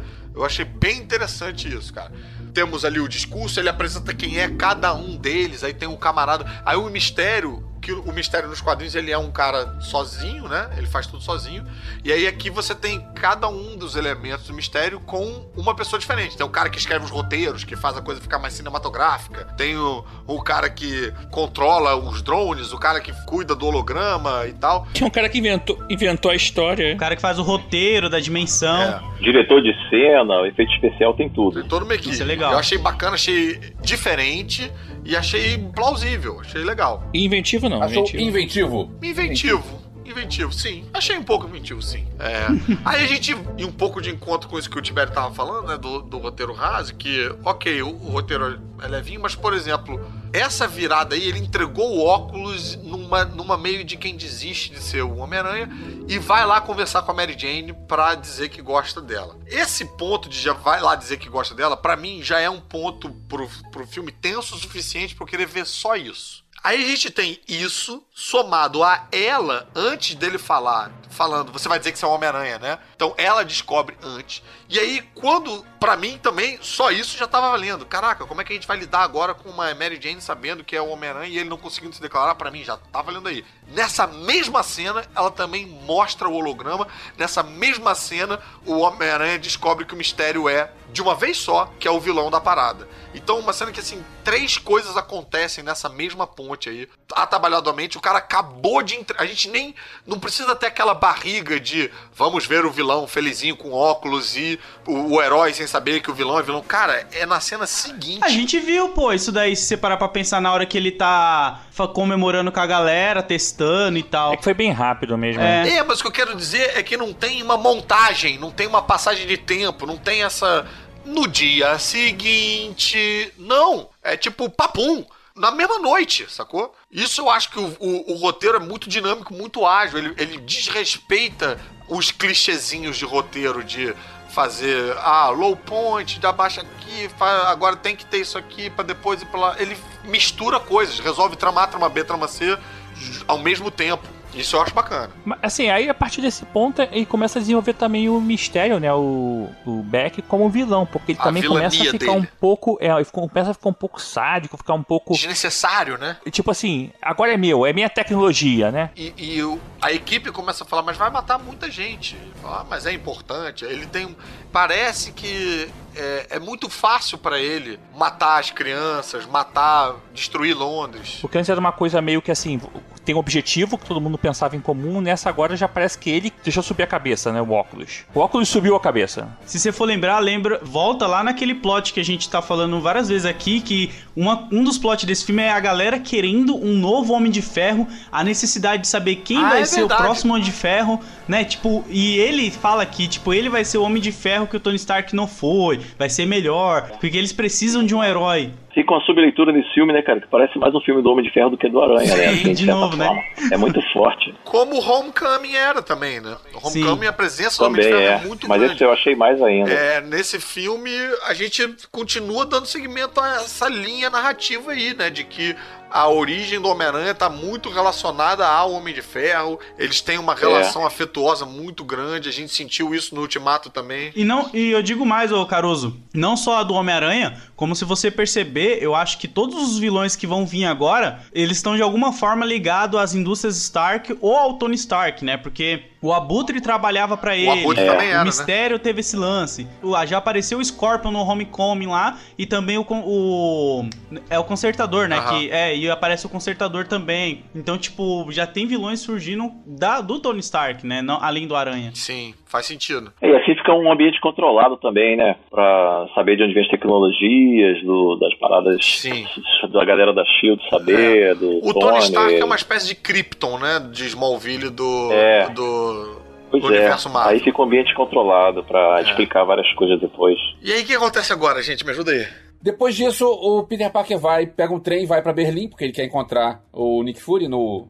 Acho que era Interpol, o FBI, sei lá, não interessa. E aí, é, quando ele chega na estação de trem de Berlim, o Nick Fury aparece lá de carro pra buscar ele e leva ele pra tipo um escritório onde tem é, a Maria Hill e tal. E lá a gente descobre que isso tudo era uma ilusão, na verdade era o mistério que tava lá. E é uma cena que fica bem legal. Acho que essa parte do. O que eu reclamei antes do, das ilusões reais do mistério, dessa cena eu não reclamo nada porque eu achei muito legal, que é quando o mistério bagunça a cabeça do Peter Parker e você não sabe o que, que é real, o que, que não é. E essa é bem a essência do mistério dos quadrinhos. Isso Essa, foi bem bacana. esse É. clima, esse, esse clima dessa cena toda, e ele caindo, na verdade não tá caindo, e ele tá no lugar de espelhos, na verdade não tá no lugar de espelho. E, e, cara, e- essa cena é muito, muito maneira. Agora, tem um detalhezinho que me incomodou nessa cena, quer dizer, na verdade não me, me incomodou que eu só vi uma vez o filme, ainda não vi uma segunda, ainda vou rever, a gente tá gravando, é, não deu tempo ainda de rever. E teve uma coisa que eu fiquei na dúvida. No carro, quem foi buscar ele, o Nick Fury tava lá ou era o tempo todo mistério? Era o mistério. Porque me pareceu, não, não estou dizendo que é assim, estou dizendo que me pareceu, algo que eu só vi uma vez e não e fiquei meio assim,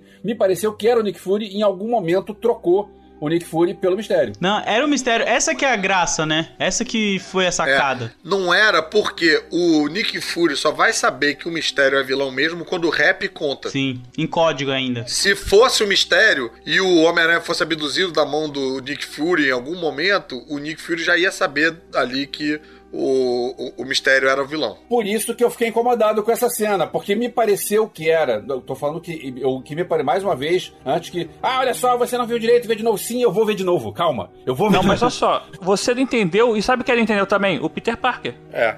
Foi feito pra isso. Sim. Você exatamente pra te enganar e enganar o Peter Parker.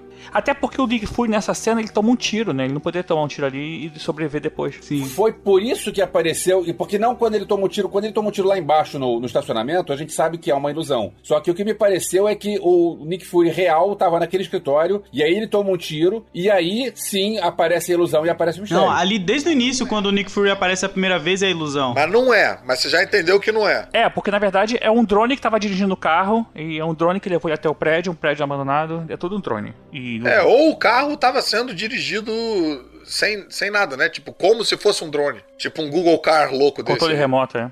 É. Bem, aquela cena do mistério, realmente, como o Elvis falou, é lindíssima, cara. É impactante, é bem a essência do personagem ali, né? E aí a gente tem muito do que qualquer cena dos quadrinhos, quem ia ressuscitar dos mortos ia ser o tio Ben. E é lógico que nessa, né, nessa narrativa aí, quem ressuscita é o Homem de Ferro podre, né? Com, a gente vê na, a, a boca carcomida por dentro da máscara e tal. Bem impactante e ajuda também a entender as, as paranoias e as frustrações do, do, do Peter Parker, né? Outra coisa que eu acho que também está relacionada não só à essência, né, com a essência do mistério, a essência do Homem-Aranha, o bicho, o Homem-Aranha apanha para um caralho Sim, nessa sim. luta, né? Muito bom, mano. E no fim da luta ele é atropelado por um trem. Por um trem, nossa Aquela foi maneira, né, cara? E foi ideia foi maneira, ele foi andando pra trás, andando pra trás, andando pra trás, até chegar no ponto, né, cara? Cara, Bem foi as partes do filme que eu olhei assim e falei: Caraca, mano, eu tô gostando muito desse filme. Foi exatamente quando o mistério entra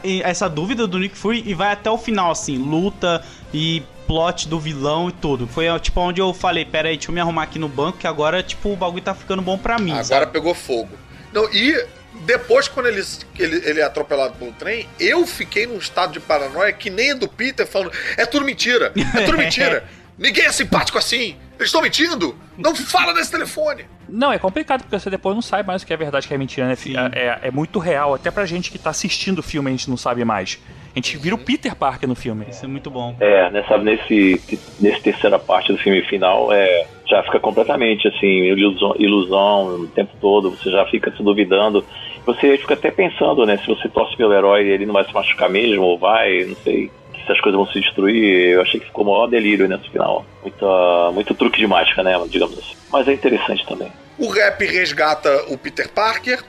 A gente tem aquele momento do, do Peter Parker falando: Me convence de que você é o rap de verdade. Fala alguma coisa que só você sabe. e aí ele começa a falar dos filmes que foram alugados no- quando eles estavam na Alemanha, no Guerra Civil, né? É, pô, o cara alugou um filme pornô no hotel. Bem engraçado. Aí, sabe o que ia ser engraçado? Ia, ser muito foda se falar assim, não, é. Sua tia tem uma, uma cicatriz na banda esquerda da bunda, sei lá. Caraca, bicho. Pô, deixa eu perguntar, vocês acham legal esse lance da, da Tia May? Eu acho tão quebra-clima, tão chato pra mim, cara, que eu não É, eu quero também saber não do romance da Tia May com o rap. Eu acho uma piada tão, sei lá, boba, sabe? Que tipo. É, tipo assim, uma vez estaria bom já, né? Agora ficar repetindo também. É, tipo. Eu vão- achei, eu achei maneiro. Eu, eu comprei, eu gosto do rap continuar nos filmes agora que não tem mais Homem de Ferro, né? Eu gosto dele, gosto do, do John Favreau. E, e comprei essa brincadeira, porque senão a Tia May também fica muito pendurada, né? Muito solta na história. É, porque ela não é doente, ela não é nada, né? Tem que ter É, um propósito. Exatamente. Aí tem que des- desenvolver uma outra relação, né? É, a tia, a tia May tá curtindo ter uma happy hour, né? É, originalmente ela era a preocupação do Peter, né? Ele tava sempre preocupado, ela tava sempre doente. Ah, tem que voltar e cuidar da minha tia. Agora ele não precisa cuidar da tia dela, ela, ela é liberada. É. E aí agora é uma outra preocupação do Peter. E se você for ver, se eu não me engano, a- dá a entender no filme que ela tem uma agência, alguma coisa do Aranha, né? Porque ela tem um, um banner naquela hora que o Peter liga pra ela lá, que o Rap tá comendo a marmita dela. Ela, ela tem um banner do Aranha, tá meio que agenciando alguma É. coisa ali, não dá pra entender. Uma coisa que eu senti meio falta é que a Tia May descobre a identidade do, do Homem-Aranha no Ultimato. É, no final. Que, que para mim foi um momento muito impactante. E a gente não teve um follow-up disso aí nesse filme. A gente não teve uma conversa, a gente não teve. Já tá tudo bem. O grosso disso aí. Que, se- que eu acho que seria cenas e diálogos interessantes, aconteceu no hiato entre um filme e Foi outro. no Ultimato que ela descobre? Não, É, no, no longe, no Homecoming. Homecoming. Foi no? Homecoming? Foi no final. Ah, foi mal, gente. No final ela pega a roupa dele, ele abre assim e tem a roupa, Mas então, né? entre esses filmes aí, eu, eu, eu sinto falta um pouco de, de ter esse espaço, esse respiro também, de como é que ela lidou com isso, como é que ela. Teve cinco anos, entendeu. cara, de respiro. Eu sei, cara, mas não- a gente não viu, não contou, né? Não, Não contou É, a gente não porque viu, é. A gente tem que deduzir. É. nos quadrinhos, isso foi uma das cenas mais impactantes pra mim na minha vida, foi a cena da tia May entrando no Tia May. quarto e vendo Sim. o Homem-Aranha na cama, todo estrupiado e tal, apagado. Ela sabe a identidade e o Peter Parker não sabe que ela sabe. A gente tem uma história inteira dela andando e, Isso é bem e- legal. e, e repensando a vida do. Ela, ela cancela a assinatura do Clarim Diário. Eu achei hilária essa história, achei muito É legal. o, é o quadrinho do De Volta ao Lar, do John Romita. Jr. lá. É, com o Straczynski. E a gente foi privado um pouco desse momento, né? A Marvel brinca muito com as cenas extras, sendo cenas de revelação, dando a entender que esse gancho vai ser resolvido imediatamente no filme seguinte, mas às vezes eles pulam isso, eles dão uma cagada e. Fizeram isso recentemente, quando foram lançar esse novo Blade Runner. E, para as pessoas lembrarem do outro, né? Que passaram uns 30, 40 anos. Eles fizeram uma série de quadrinhos animados. É uma websérie, meio mangá, meio tal. Foi contando essas histórias pra gente saber Pois é, essas uma lacunas. Eles podiam fazer uma paradinha Marvel, quadrinizar tudo isso, né? Web, total, em websérie. Eu acho que seria maravilhoso, assim. Eu compraria a ideia tranquilo. Também. E eu acho que os fãs, que tem uma galera que é fã dos filmes e não é fã dos quadrinhos, também eu acho que ia mergulhar mais nesse universo, né? Tipo, tem um pessoal que não transfere, né, pros quadrinhos. Também acho. Isso eu acho que alguém lá deu uma. comeu uma mosca e não falei isso. Bem interessante. Aí voltando à relação do rap com a, a, a Tia May, né? A Tia May acaba de uma certa forma servindo de ponte pro rap também, né? Tá ali. E o rap traz uma carga emocional do luto do Tony Stark, de uma pessoa que conhecia o Tony Stark. E teve uma cena que eu achei bonita, cara, que é no avião. o Peter Parker ganha acesso a todo o laboratóriozinho móvel com a impressora 3D fodona do Tony Stark. E aí ele começa a montar o uniforme dele. Cara, tô até arrepiado aqui de lembrar disso. E ele faz os gestos É. Não é, iguais do não é arrepio, cara. É Peter Tickling. Peter Tingle aqui. É, e ele faz os Tingle. gestos iguais do Robert Downey Jr. montando a armadura. E aí o Isso. Rap, O rap vê vê. aquilo e fica emocionado.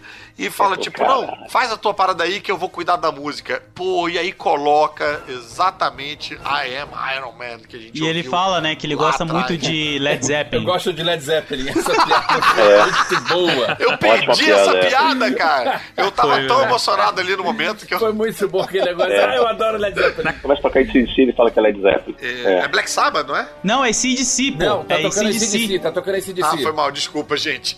É. Esse momento é genial, cara. E aí a gente tem, um, sei lá, o 15 uniforme do Homem-Aranha, né? Vermelho e preto. Esse filme, porra, sabe fazer uniforme, fazer bonequinho, né? Pra preparar pra luta O, final. o Tibério tá nervoso agora porque tem, o Tibério tem muitos bonequinhos pra comprar e um filho pra sustentar. Ele vai ter que fazer uma escolha. Não, eu nem, nunca imaginei que ia ter que vender, meu filho. Pô, Tibério, eu vou te dar uma ideia mais legal ainda. Põe ele pra trabalhar porque o presidente legalizou isso aí. A ideia Ah, é é essa, cara. Bota ele pra trabalhar e aluga os seus bonecos pra ele. Bem, estamos agora no avião, encaminhando pra luta final do Homem-Aranha com o Mistério. A gente sabe que o plano do Mistério é destruir Londres, fazer um grande espetáculo pra ele virar um herói. E o tempo todo ele falando tem que ser uma ameaça no nível Vingadores, que é engraçado porque isso é algo que foi meio que falado, né? É, um pouco aí nos fóruns, entre a galera, que, tipo, pô, realmente, depois de você ter um filme desse escopo dos Vingadores, tudo vai parecer pequeno, né? E aí você tem um cara que traz pra dentro do filme essa discussão, né? Tipo, de, pô, tem que ser nível Vingadores, senão ninguém vai comprar e tal. Os amigos do Homem-Aranha estão em perigo, porque ele sabe, o mistério sabe que a MJ e o Ned sabem, né, da identidade do mistério, que o mistério é vilão. E aí deduz também que a Betty Brant, por estar namorando com o Ned, deve saber também, então tem que matar os três. Sabe o que eu acho engraçado? É tipo, ele fazer tudo aquilo pra matar três crianças, sabe? Ele Não. podia muito bem ir lá na, no, no hortelzinho do quarto lá e matar as crianças. Mas ele já faz um bagulho todo. Ah, sim, né? Mas ele, ele quer matar de um jeito que ninguém ligue a ele, né? É, exatamente. Ele fala assim, não, vamos aproveitar aquela confusão e aí só sai uns tiros na direção da criança É. e foda, sabe? Morreu, ah, te tiro, foda-se. Ninguém vai perceber. E ao mesmo tempo, o Peter não pode ligar pro Samuel Jackson e avisar, né? Pro Nick Fury avisar, porque ele tá é, todo bugado aí, né? Tá todo hackeado, né? Ele também não sabe o que é verdade, o que é mentira. Aí já fudeu a cabeça do Peter também nessa hora, né? É. Ele sabe que ele tem aquele, que ele é um holograma, ele já, já chega no, de com, a- com aquela aranha esquilo voadora lá que abre aquela Ah, isso é maneiro, E- cara. Que isso, é, isso é lá do primeiro, do, do, do, do início dos quadrinhos, né? Que ele tinha essa, essa aranha no, no, no sovaco aí, né? Essa teia no sovaco. É, teia do sovaco. E, e aí ele sabe que ele tem que entrar no, no monstro pra poder tentar controlar e atacar os drones de dentro, né? Isso aí já, já vem com esse, De dentro da plano- ilusão. Isso, ele já vem com esse plano já armado. Enquanto isso, o Nick Fury tá descobrindo lá que o mistério. O Nick Fury, né? Eu fiz uma aspas aqui, que na verdade ninguém viu. Mas o Nick Fury sabe que o, descobriu que o mistério é, não tá bonzinho e tal, não é, não é mais amiguinho deles e tudo mais. Mas essa, essa cena de longe ficou bem legal, cara. Aquela parte lá que o, o, o mistério controlando tudo da, da pontezinha, né? Da, da, da Watchtower. Não, como é que é? London Tower, né? Aham. Ou, não, é, London Bridge, né? Bridge Tower, sei lá qual é o nome daquela merda. É, inclusive explicam pros leigos, né, que a Torre de Londres é uma coisa e a London Tower é outra. Tem muita gente que confunde. Isso é legal. É. É. Todo mundo confunde. É que a London Tower é a torre e a Bridge Tower é a, é a- é a ponte com duas torres. Isso, isso mesmo. Mas ele fica lá, ele fica controlando e você tem uma visão de outro ângulo, porque você tá sempre vendo o mistério só o holograma e ali você tá vendo ele como pessoa, né? Você vê que ele nunca vestiu aquela roupa de verdade que a gente vê o tempo todo e tal. Ou quer dizer, ve- ve- veste sim, que é quando a, que até que a maluquinha tava passando a roupa dele e ficava toda hora. Tem que passar roupa? Tem que passar roupa. A capa dele. A capa tem que ficar bonitinho. E em paralelo, enquanto o Homem-Aranha tá pulando lá de drone em drone do lado de dentro da ilusão, a MJ, o Ned, a Beth, acho que o Brad também não? E o Happy, Mas tem um professor também junto Ah. nessa hora? Não, não, não tem, não, Não, só não tá eles, né? Não lembro. É, eles estão é, fugindo pra dentro de um, de um museu, né, de, de Londres ali. Eles estão tentando entrar na Torre de Londres, que é onde tem a. a, a- os- tem a, tem a Tem parte que tem as joias da, da coroa. Isso. Que é bem segura, né? Que é tipo, seria um lugar mais seguro de lá de dentro, que fica uma fila do caceta pra você. Se você estiver indo lá, vá antes. Se for na torre, vá direto lá ver a porra da joia, se você que fizer questão, porque fica uma fila É, isso absurda. com um drone perseguindo eles. E uma coisa que me deixou preocupado e feliz, assim, durou muito pouco tempo a minha preocupação, que um- algo que eu já vi acontecer em séries de super-herói é o interesse amoroso do herói, a mocinha, ela sempre tem uma personalidade, uma vida, ela tem um, um trabalho, um emprego. Por exemplo, você pega a Flash, a Iris West, ela é jornalista, ela quer procurar furos de. Né, ela, ela tem, ela tem um namorado, ela tem um emprego, tem uma aspiração, pá, pá, pá. Quando o casal acontece, quando o Flash e a Iris acontecem, ela passa a servir como uma ferramenta de roteiro para ser refém o tempo todo. Ela deixa de ser a jornalista, ter inspiração, ter tramas próprias, e a trama dela passa a ser uma trama sempre subjugada à trama do Flash, aonde o vilão quer matar ela, o vilão quer fazer mal a ela, ele tem que voltar no tempo, coisas assim. E aí, gente, por um momento eu achei que isso fosse acontecer com a MJ, que é, um, é uma personagem interessante, com a coisa do Dark que ela gosta, e com a relação lá com o Brad, que a gente não sabe se ela tá curtindo ou não, prestando atenção no Homem-Aranha, blá blá blá. Assim que ela sabe a identidade do Homem-Aranha, ela vira alvo, vira refém. Mas, foi o que me deixou feliz, quando eles entram ali no, na Torre de Londres, ao invés dela ficar só encolhida de medo e tal, servindo apenas como objetinho, né, de, de para ser salva, ela pega uma massa, meu amigo, no melhor estilo Mulher Gavião, cara. E meu irmão detona um dos drones ali. Aquilo foi bem maneiro, cara. E bem pesado também. E é bem engraçado essa parte inteira, né, deles ali. Sim. E aí tem um momento que eles ficam cada um contando a verdade, né? Ah, eu gastei minha vida jogando videogame. Ah, não sei o que. Aí eu, tô pegando a tia do Homem-Aranha. Bem legal.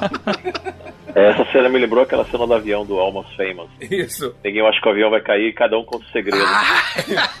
é verdade, bem lembrado. Ah, um cara fala que. Um cara fala que é gay. O baterista não fala nada o filme inteiro. A única fala dele é nessa cena quando ele grita I'm gay!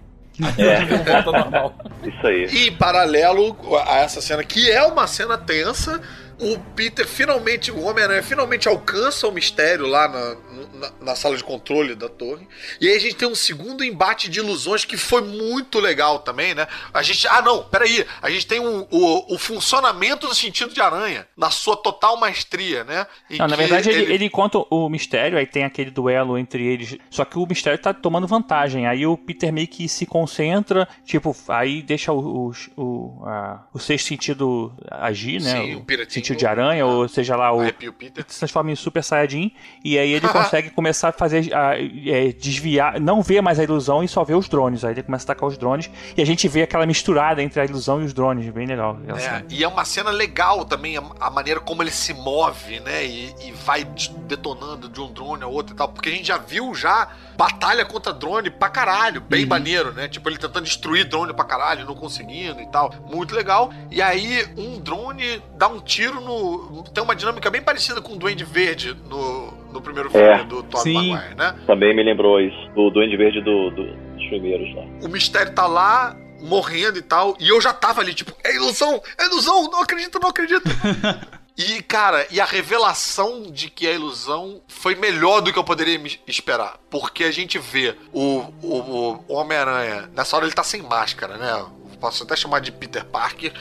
Esticando o braço no ar e pegando um negócio no ar que você não sabe o que que é para revelar que é a arma que tá na mão do mistério. Quer dizer, esse cara é um filho da puta. Ele ia Muito chegar e dar um tiro a queima-roupa invisível num adolescente, cara. É muito, muito vacilão, cara. Muito vacilão. É, só que. E aí? Aí depois a gente descobre que, na verdade, ele já fez um filmezinho antes, né? Lá pra frente. Mas ele morre, cara. Você falou que ele não morria. Ele Sim, morre. Ele cena. morre. Ele morre como? Ele Ele morre. morre morrendo. É, eu também achei que ele morre. Como, como, como? Dá aquele suspiro lá e o olho, o olho vazio. O Peter bota o óculos, olha pra ele e o Ed e a Ed fala: É, não tem sinais vitais aqui vindo dessa pessoa e ele não é uma ilusão. Ele pergunta se é isso mesmo que aconteceu, alguma coisa assim pro óculos. É o óculos que dá a garantia que ele tá morto. Mas, mas peraí, peraí, peraí. O que que mata ele? Qual é o dano que. Eu acho que ele toma um tiro enquanto Ele toma um ele, tiro. quando ele ativa todos os drones pra atirar no Peter, ele toma um- uns tiros também. Ah, sim. A Edith fala, tipo, você tá perto da, você tá perto da zona de perigo, né? Não, mas Isso, peraí. Esse isso é o tiro da ilusão, cara. Que ele não, cai não é no ilusão. chão, iludido. É, é que assim, é- a- na verdade, ele toma o tiro. A ilusão é entre estar no chão e estar em pé. O tiro tomado, mas ele tá ele em tá pé com a e. bala e aí ele projeta ele no chão morrendo. Isso. Mas ele isso. tá com a bala em pé com a arma apontada no.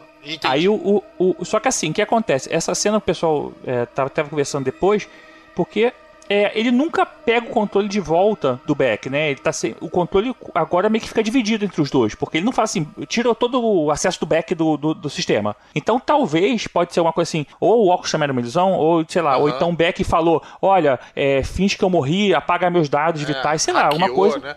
Ou aquela roupa protegia os, os dados vitais dele de aparecer, tipo a lama protege É, eu o, não o sei. Arnold Schwarzenegger do Predador. É, a gente não tem como saber ainda. Então, assim, por que acontece? Nos quadrinhos, quando o, tem uma época que o mistério por acaso morre, e ele, na verdade, é, ele ap- aparece, ele faz a mesma coisa, só que no universo do Miles, né? Só que na verdade é o mistério da realidade do Homem-Aranha, do 616, que Ah, foi é parar na. verdade, tem isso, né? Isso Tem isso. também correlaciona com o roteiro desse filme, cara. Sim, Putz. É, e Tudo a vale lembrar cara. que a gente já teve também três mistérios ao todo, né? Tem o Quentin Beck, o Daniel alguma coisa e o Francis. Então, tipo, pode ser que o Quentin Beck morreu, mas tenha outro, sabe? Tipo, eu acho Ah, possível verdade. é. também. Tem aquele que era amigo da prisão, né? Que, que era o cara que ele passa o poder. É tipo o Hank Pym e o Scott. O Scott Bem, mas de qualquer forma, eu achei uma morte dúbia, vai. Eu achei uma morte satisfatória pro Ah, filme, é. mas que fácil de trazer ele de volta, se fosse necessário. Sim, fácil, fácil. Sim, como o filme todo tem essa jogada da ilusão, né? Isso também É. fica no ar. É. verdade. E, e sem falar que, tipo, você tem que lembrar que assim que mostra que aparentemente ele morreu,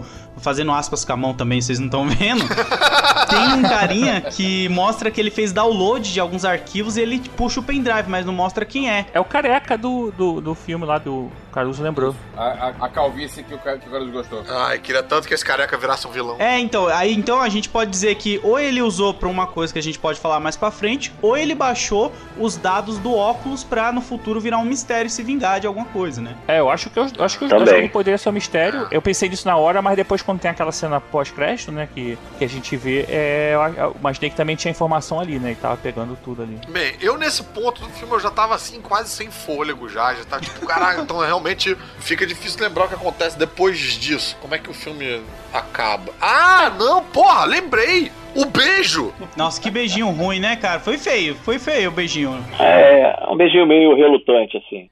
Cara, exatamente porque foi feio, foi o beijo mais espetacular do cinema, Mas cara. são adolescentes que talvez nunca se be- beijaram Sim. antes. Isso lá, que eu achei tipo- genial, cara. Isso, É. exatamente como o Tibério Isso é falou, interessante, cara. é legal, É, é, foi Meio divertido. relutante, não tem o, a coisa sexual. Exatamente. Sim. Que É, de uma certa maneira critica aquele tom extremamente hipersexualizado do Homem-Aranha do primeiro filme, com a Mary Jane com a blusa molhada, Ah, aquele beijo de cabeça pra baixo, que é quase soft porn aquilo. Quando você vê hoje, você fica meio tipo, caraca, Brian. É, parece uma cena de, daquele filme da Kim Basinger lá, do Nove Semanas e Nove Meia. semanas e meia.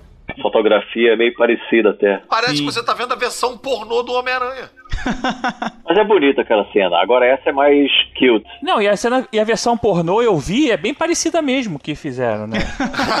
Você baixou Não, por engano, né? é, sem querer. É bonita a cena, mas, cara, quando você para pra pensar que, pô, esses atores estão interpretando os mesmos personagens que esses atores de agora estão interpretando, é esquisito, né? É esquisito você tratar a galera que tá saindo do colégio como esses adultos sexualizados e tal. E aí eu acho bonitinho essa, esse aceno pra isso. Tipo, cara, vai ser um beijinho constrangedor mesmo, vai ser esquisitinho. Mas é verdadeiro, cara. Eu, porra, é tão raro a gente ter esses momentos de É verdade, cara. verdadeirice em Hollywood, né? Tipo de. Olha, eu acho que o Load tá gostando mais do filme agora, depois dessa gravação. Cara, eu gosto muito do filme da parte da luta em diante, assim, sabe? Quando eles estão naqueles rolezinhos ali de excursão, eu acho tudo muito bobo, assim, um road trip bobinho. Mas quando entra a luta e realmente a coisa vem a séria, eu começo a cu- a curtir. Pô, nossa, aquele beijo, cara, falou com toda a minha adolescência. Uma das melhores cenas finais de qualquer filme recente da Marvel é a cena final desse. É sensacional. Meu Deus do céu!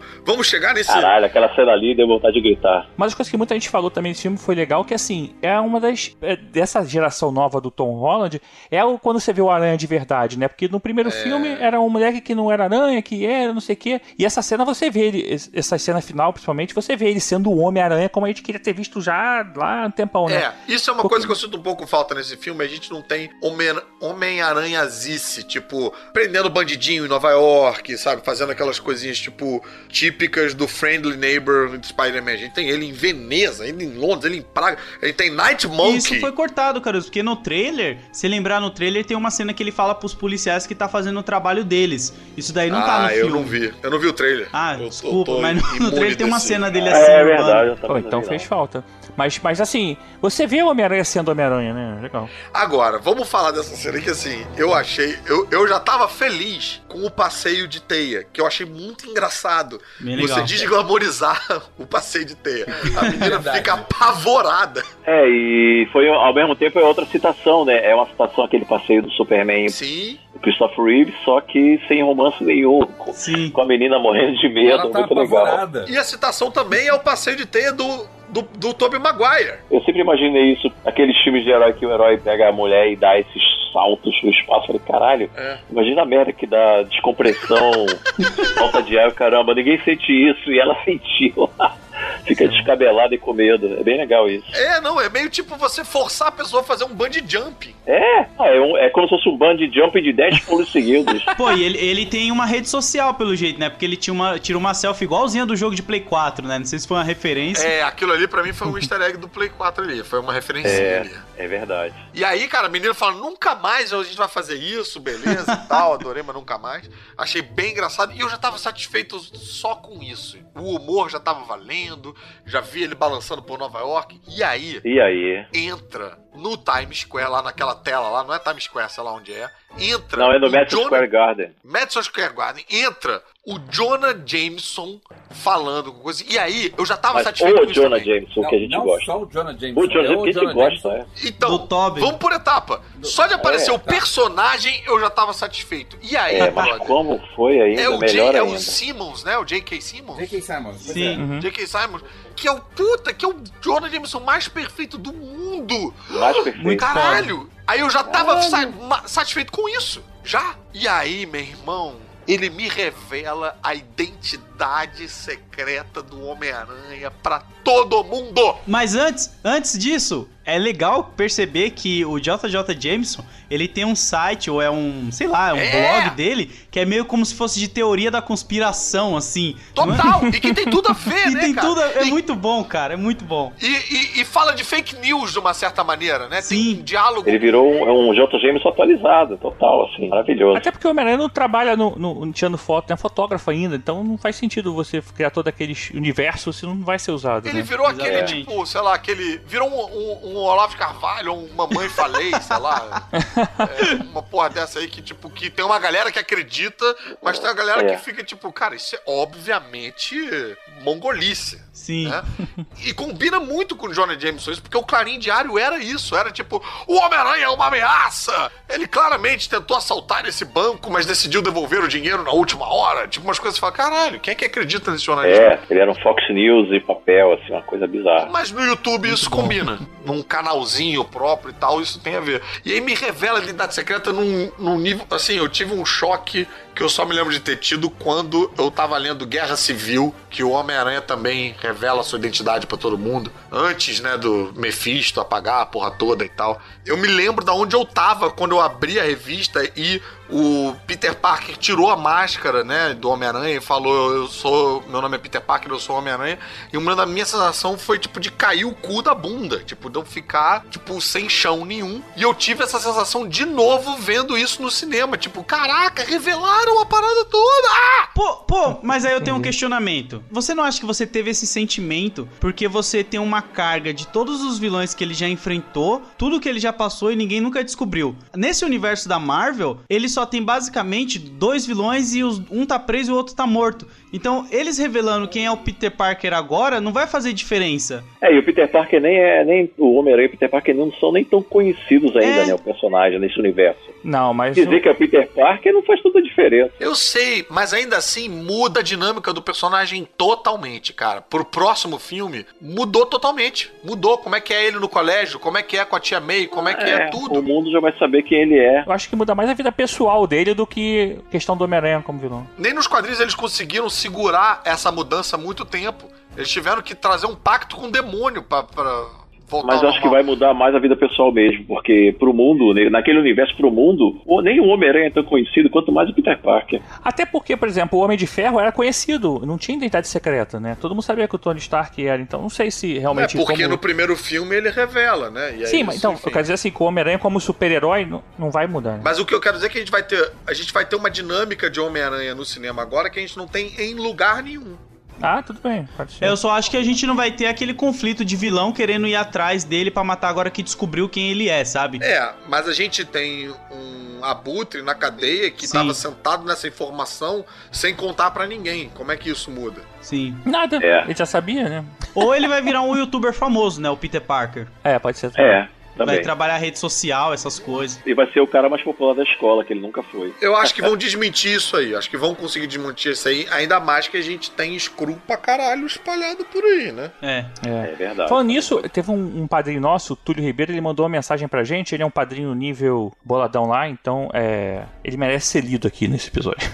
Na verdade, ele fala umas perguntas, até queria perguntar pra vocês, mas é, tem um pouco a ver com o início, mas tem a ver com o que a gente vai falar agora. Essa é a pergunta do padrinho. É, ele achou o primeiro início do filme meio arrastado pelo fato dele já saber quem era o mistério nos quadrinhos. Então, pra ele não foi surpresa nenhuma aquela parte dele ficar, tá bom, que eu acho que você vai se revelar. Foi uma coisa meio assim. Vocês sentiram isso? Também senti isso. É, bem, eu não me incomodei porque assim, eu sabia, eu ficava tipo, tá, quando é que vão descobrir? Mas, cara, o É. filme não fica parado esperando isso. Acontece coisa pra caralho. Não, não fica, acontece, é verdade. A gente lá no fundo sabe, mas isso não incomoda o filme. É. É, eu achei que ia ter um, algo nesse filme que nem teve no primeiro, que quando a gente descobre que a Liz é filha do Abutre, aquilo ali explodiu a minha cabeça, sabe? Foi algo assim, Aham. tipo, é. caraca, rolou. mano. Eu achei que ia ter algo assim na história do mistério, sabe? Pra fazer a gente, tipo, que já leu, que já tá esperando alguma coisa assim, tipo, ah, eles estão indo no óbvio, a gente se assustar. Eu achava que ia ter algo Ué, assim. cara, mas teve, não teve? Você descobriu que ele trabalhou com o Tony Stark, que tem o careca lá de novo, que tem todo mundo lá.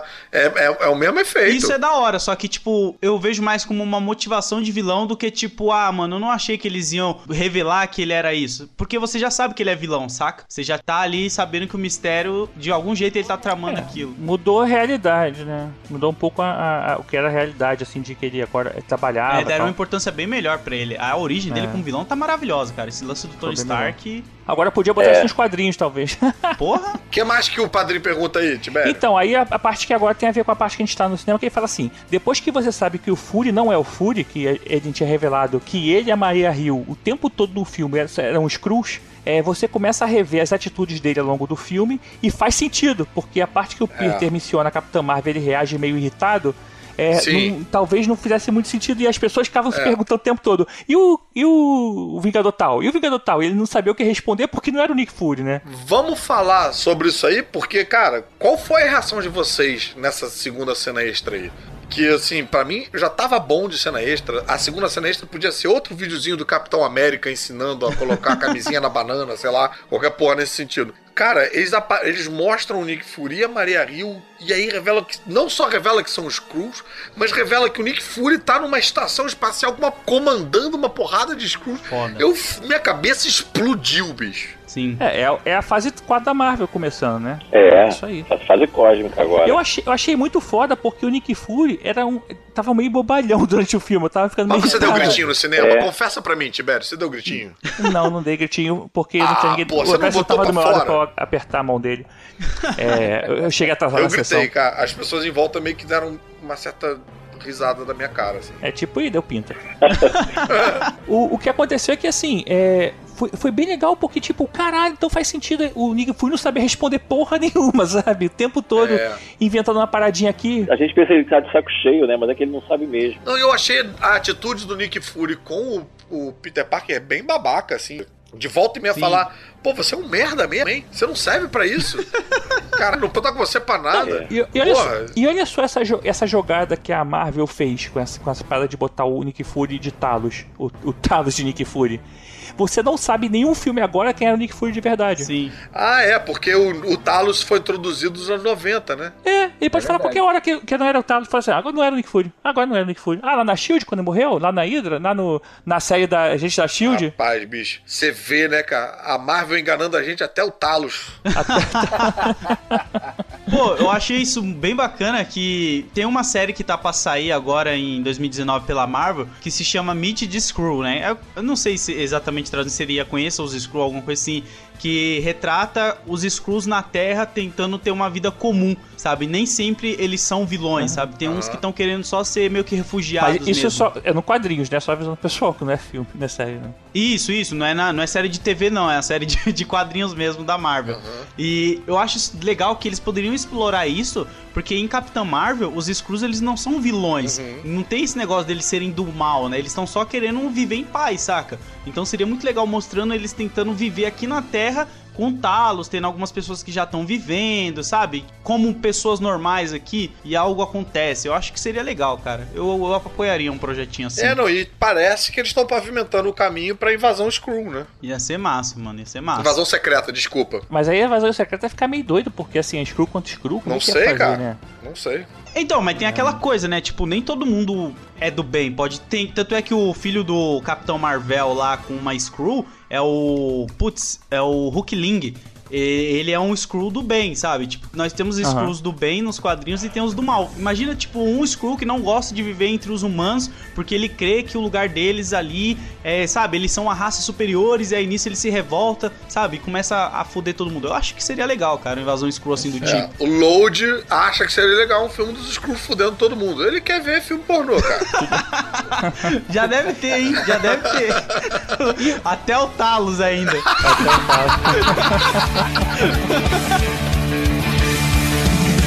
Can't seem to get my mind off of you.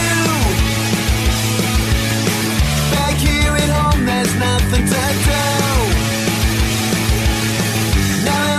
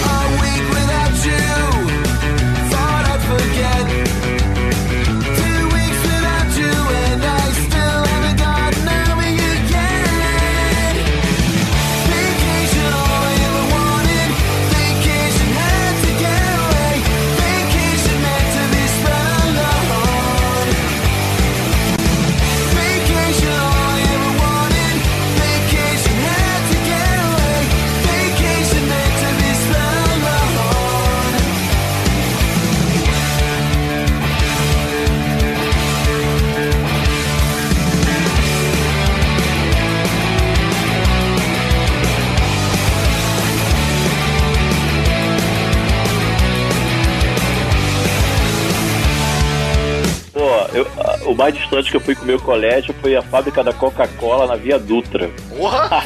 É, o mais distante quando eu era moleque. Caraca. A fábrica da Coca-Cola na Via Dutra, na época que rolou aquela coisa que tinha rolado o dedo, que tinha caído o dedo de um operário na bebida. Meu Deus. Caraca, que doideira, velho. Os caras foram fazer excursão onde o Coringa nasceu, tá ligado? Naquela... É, pois é.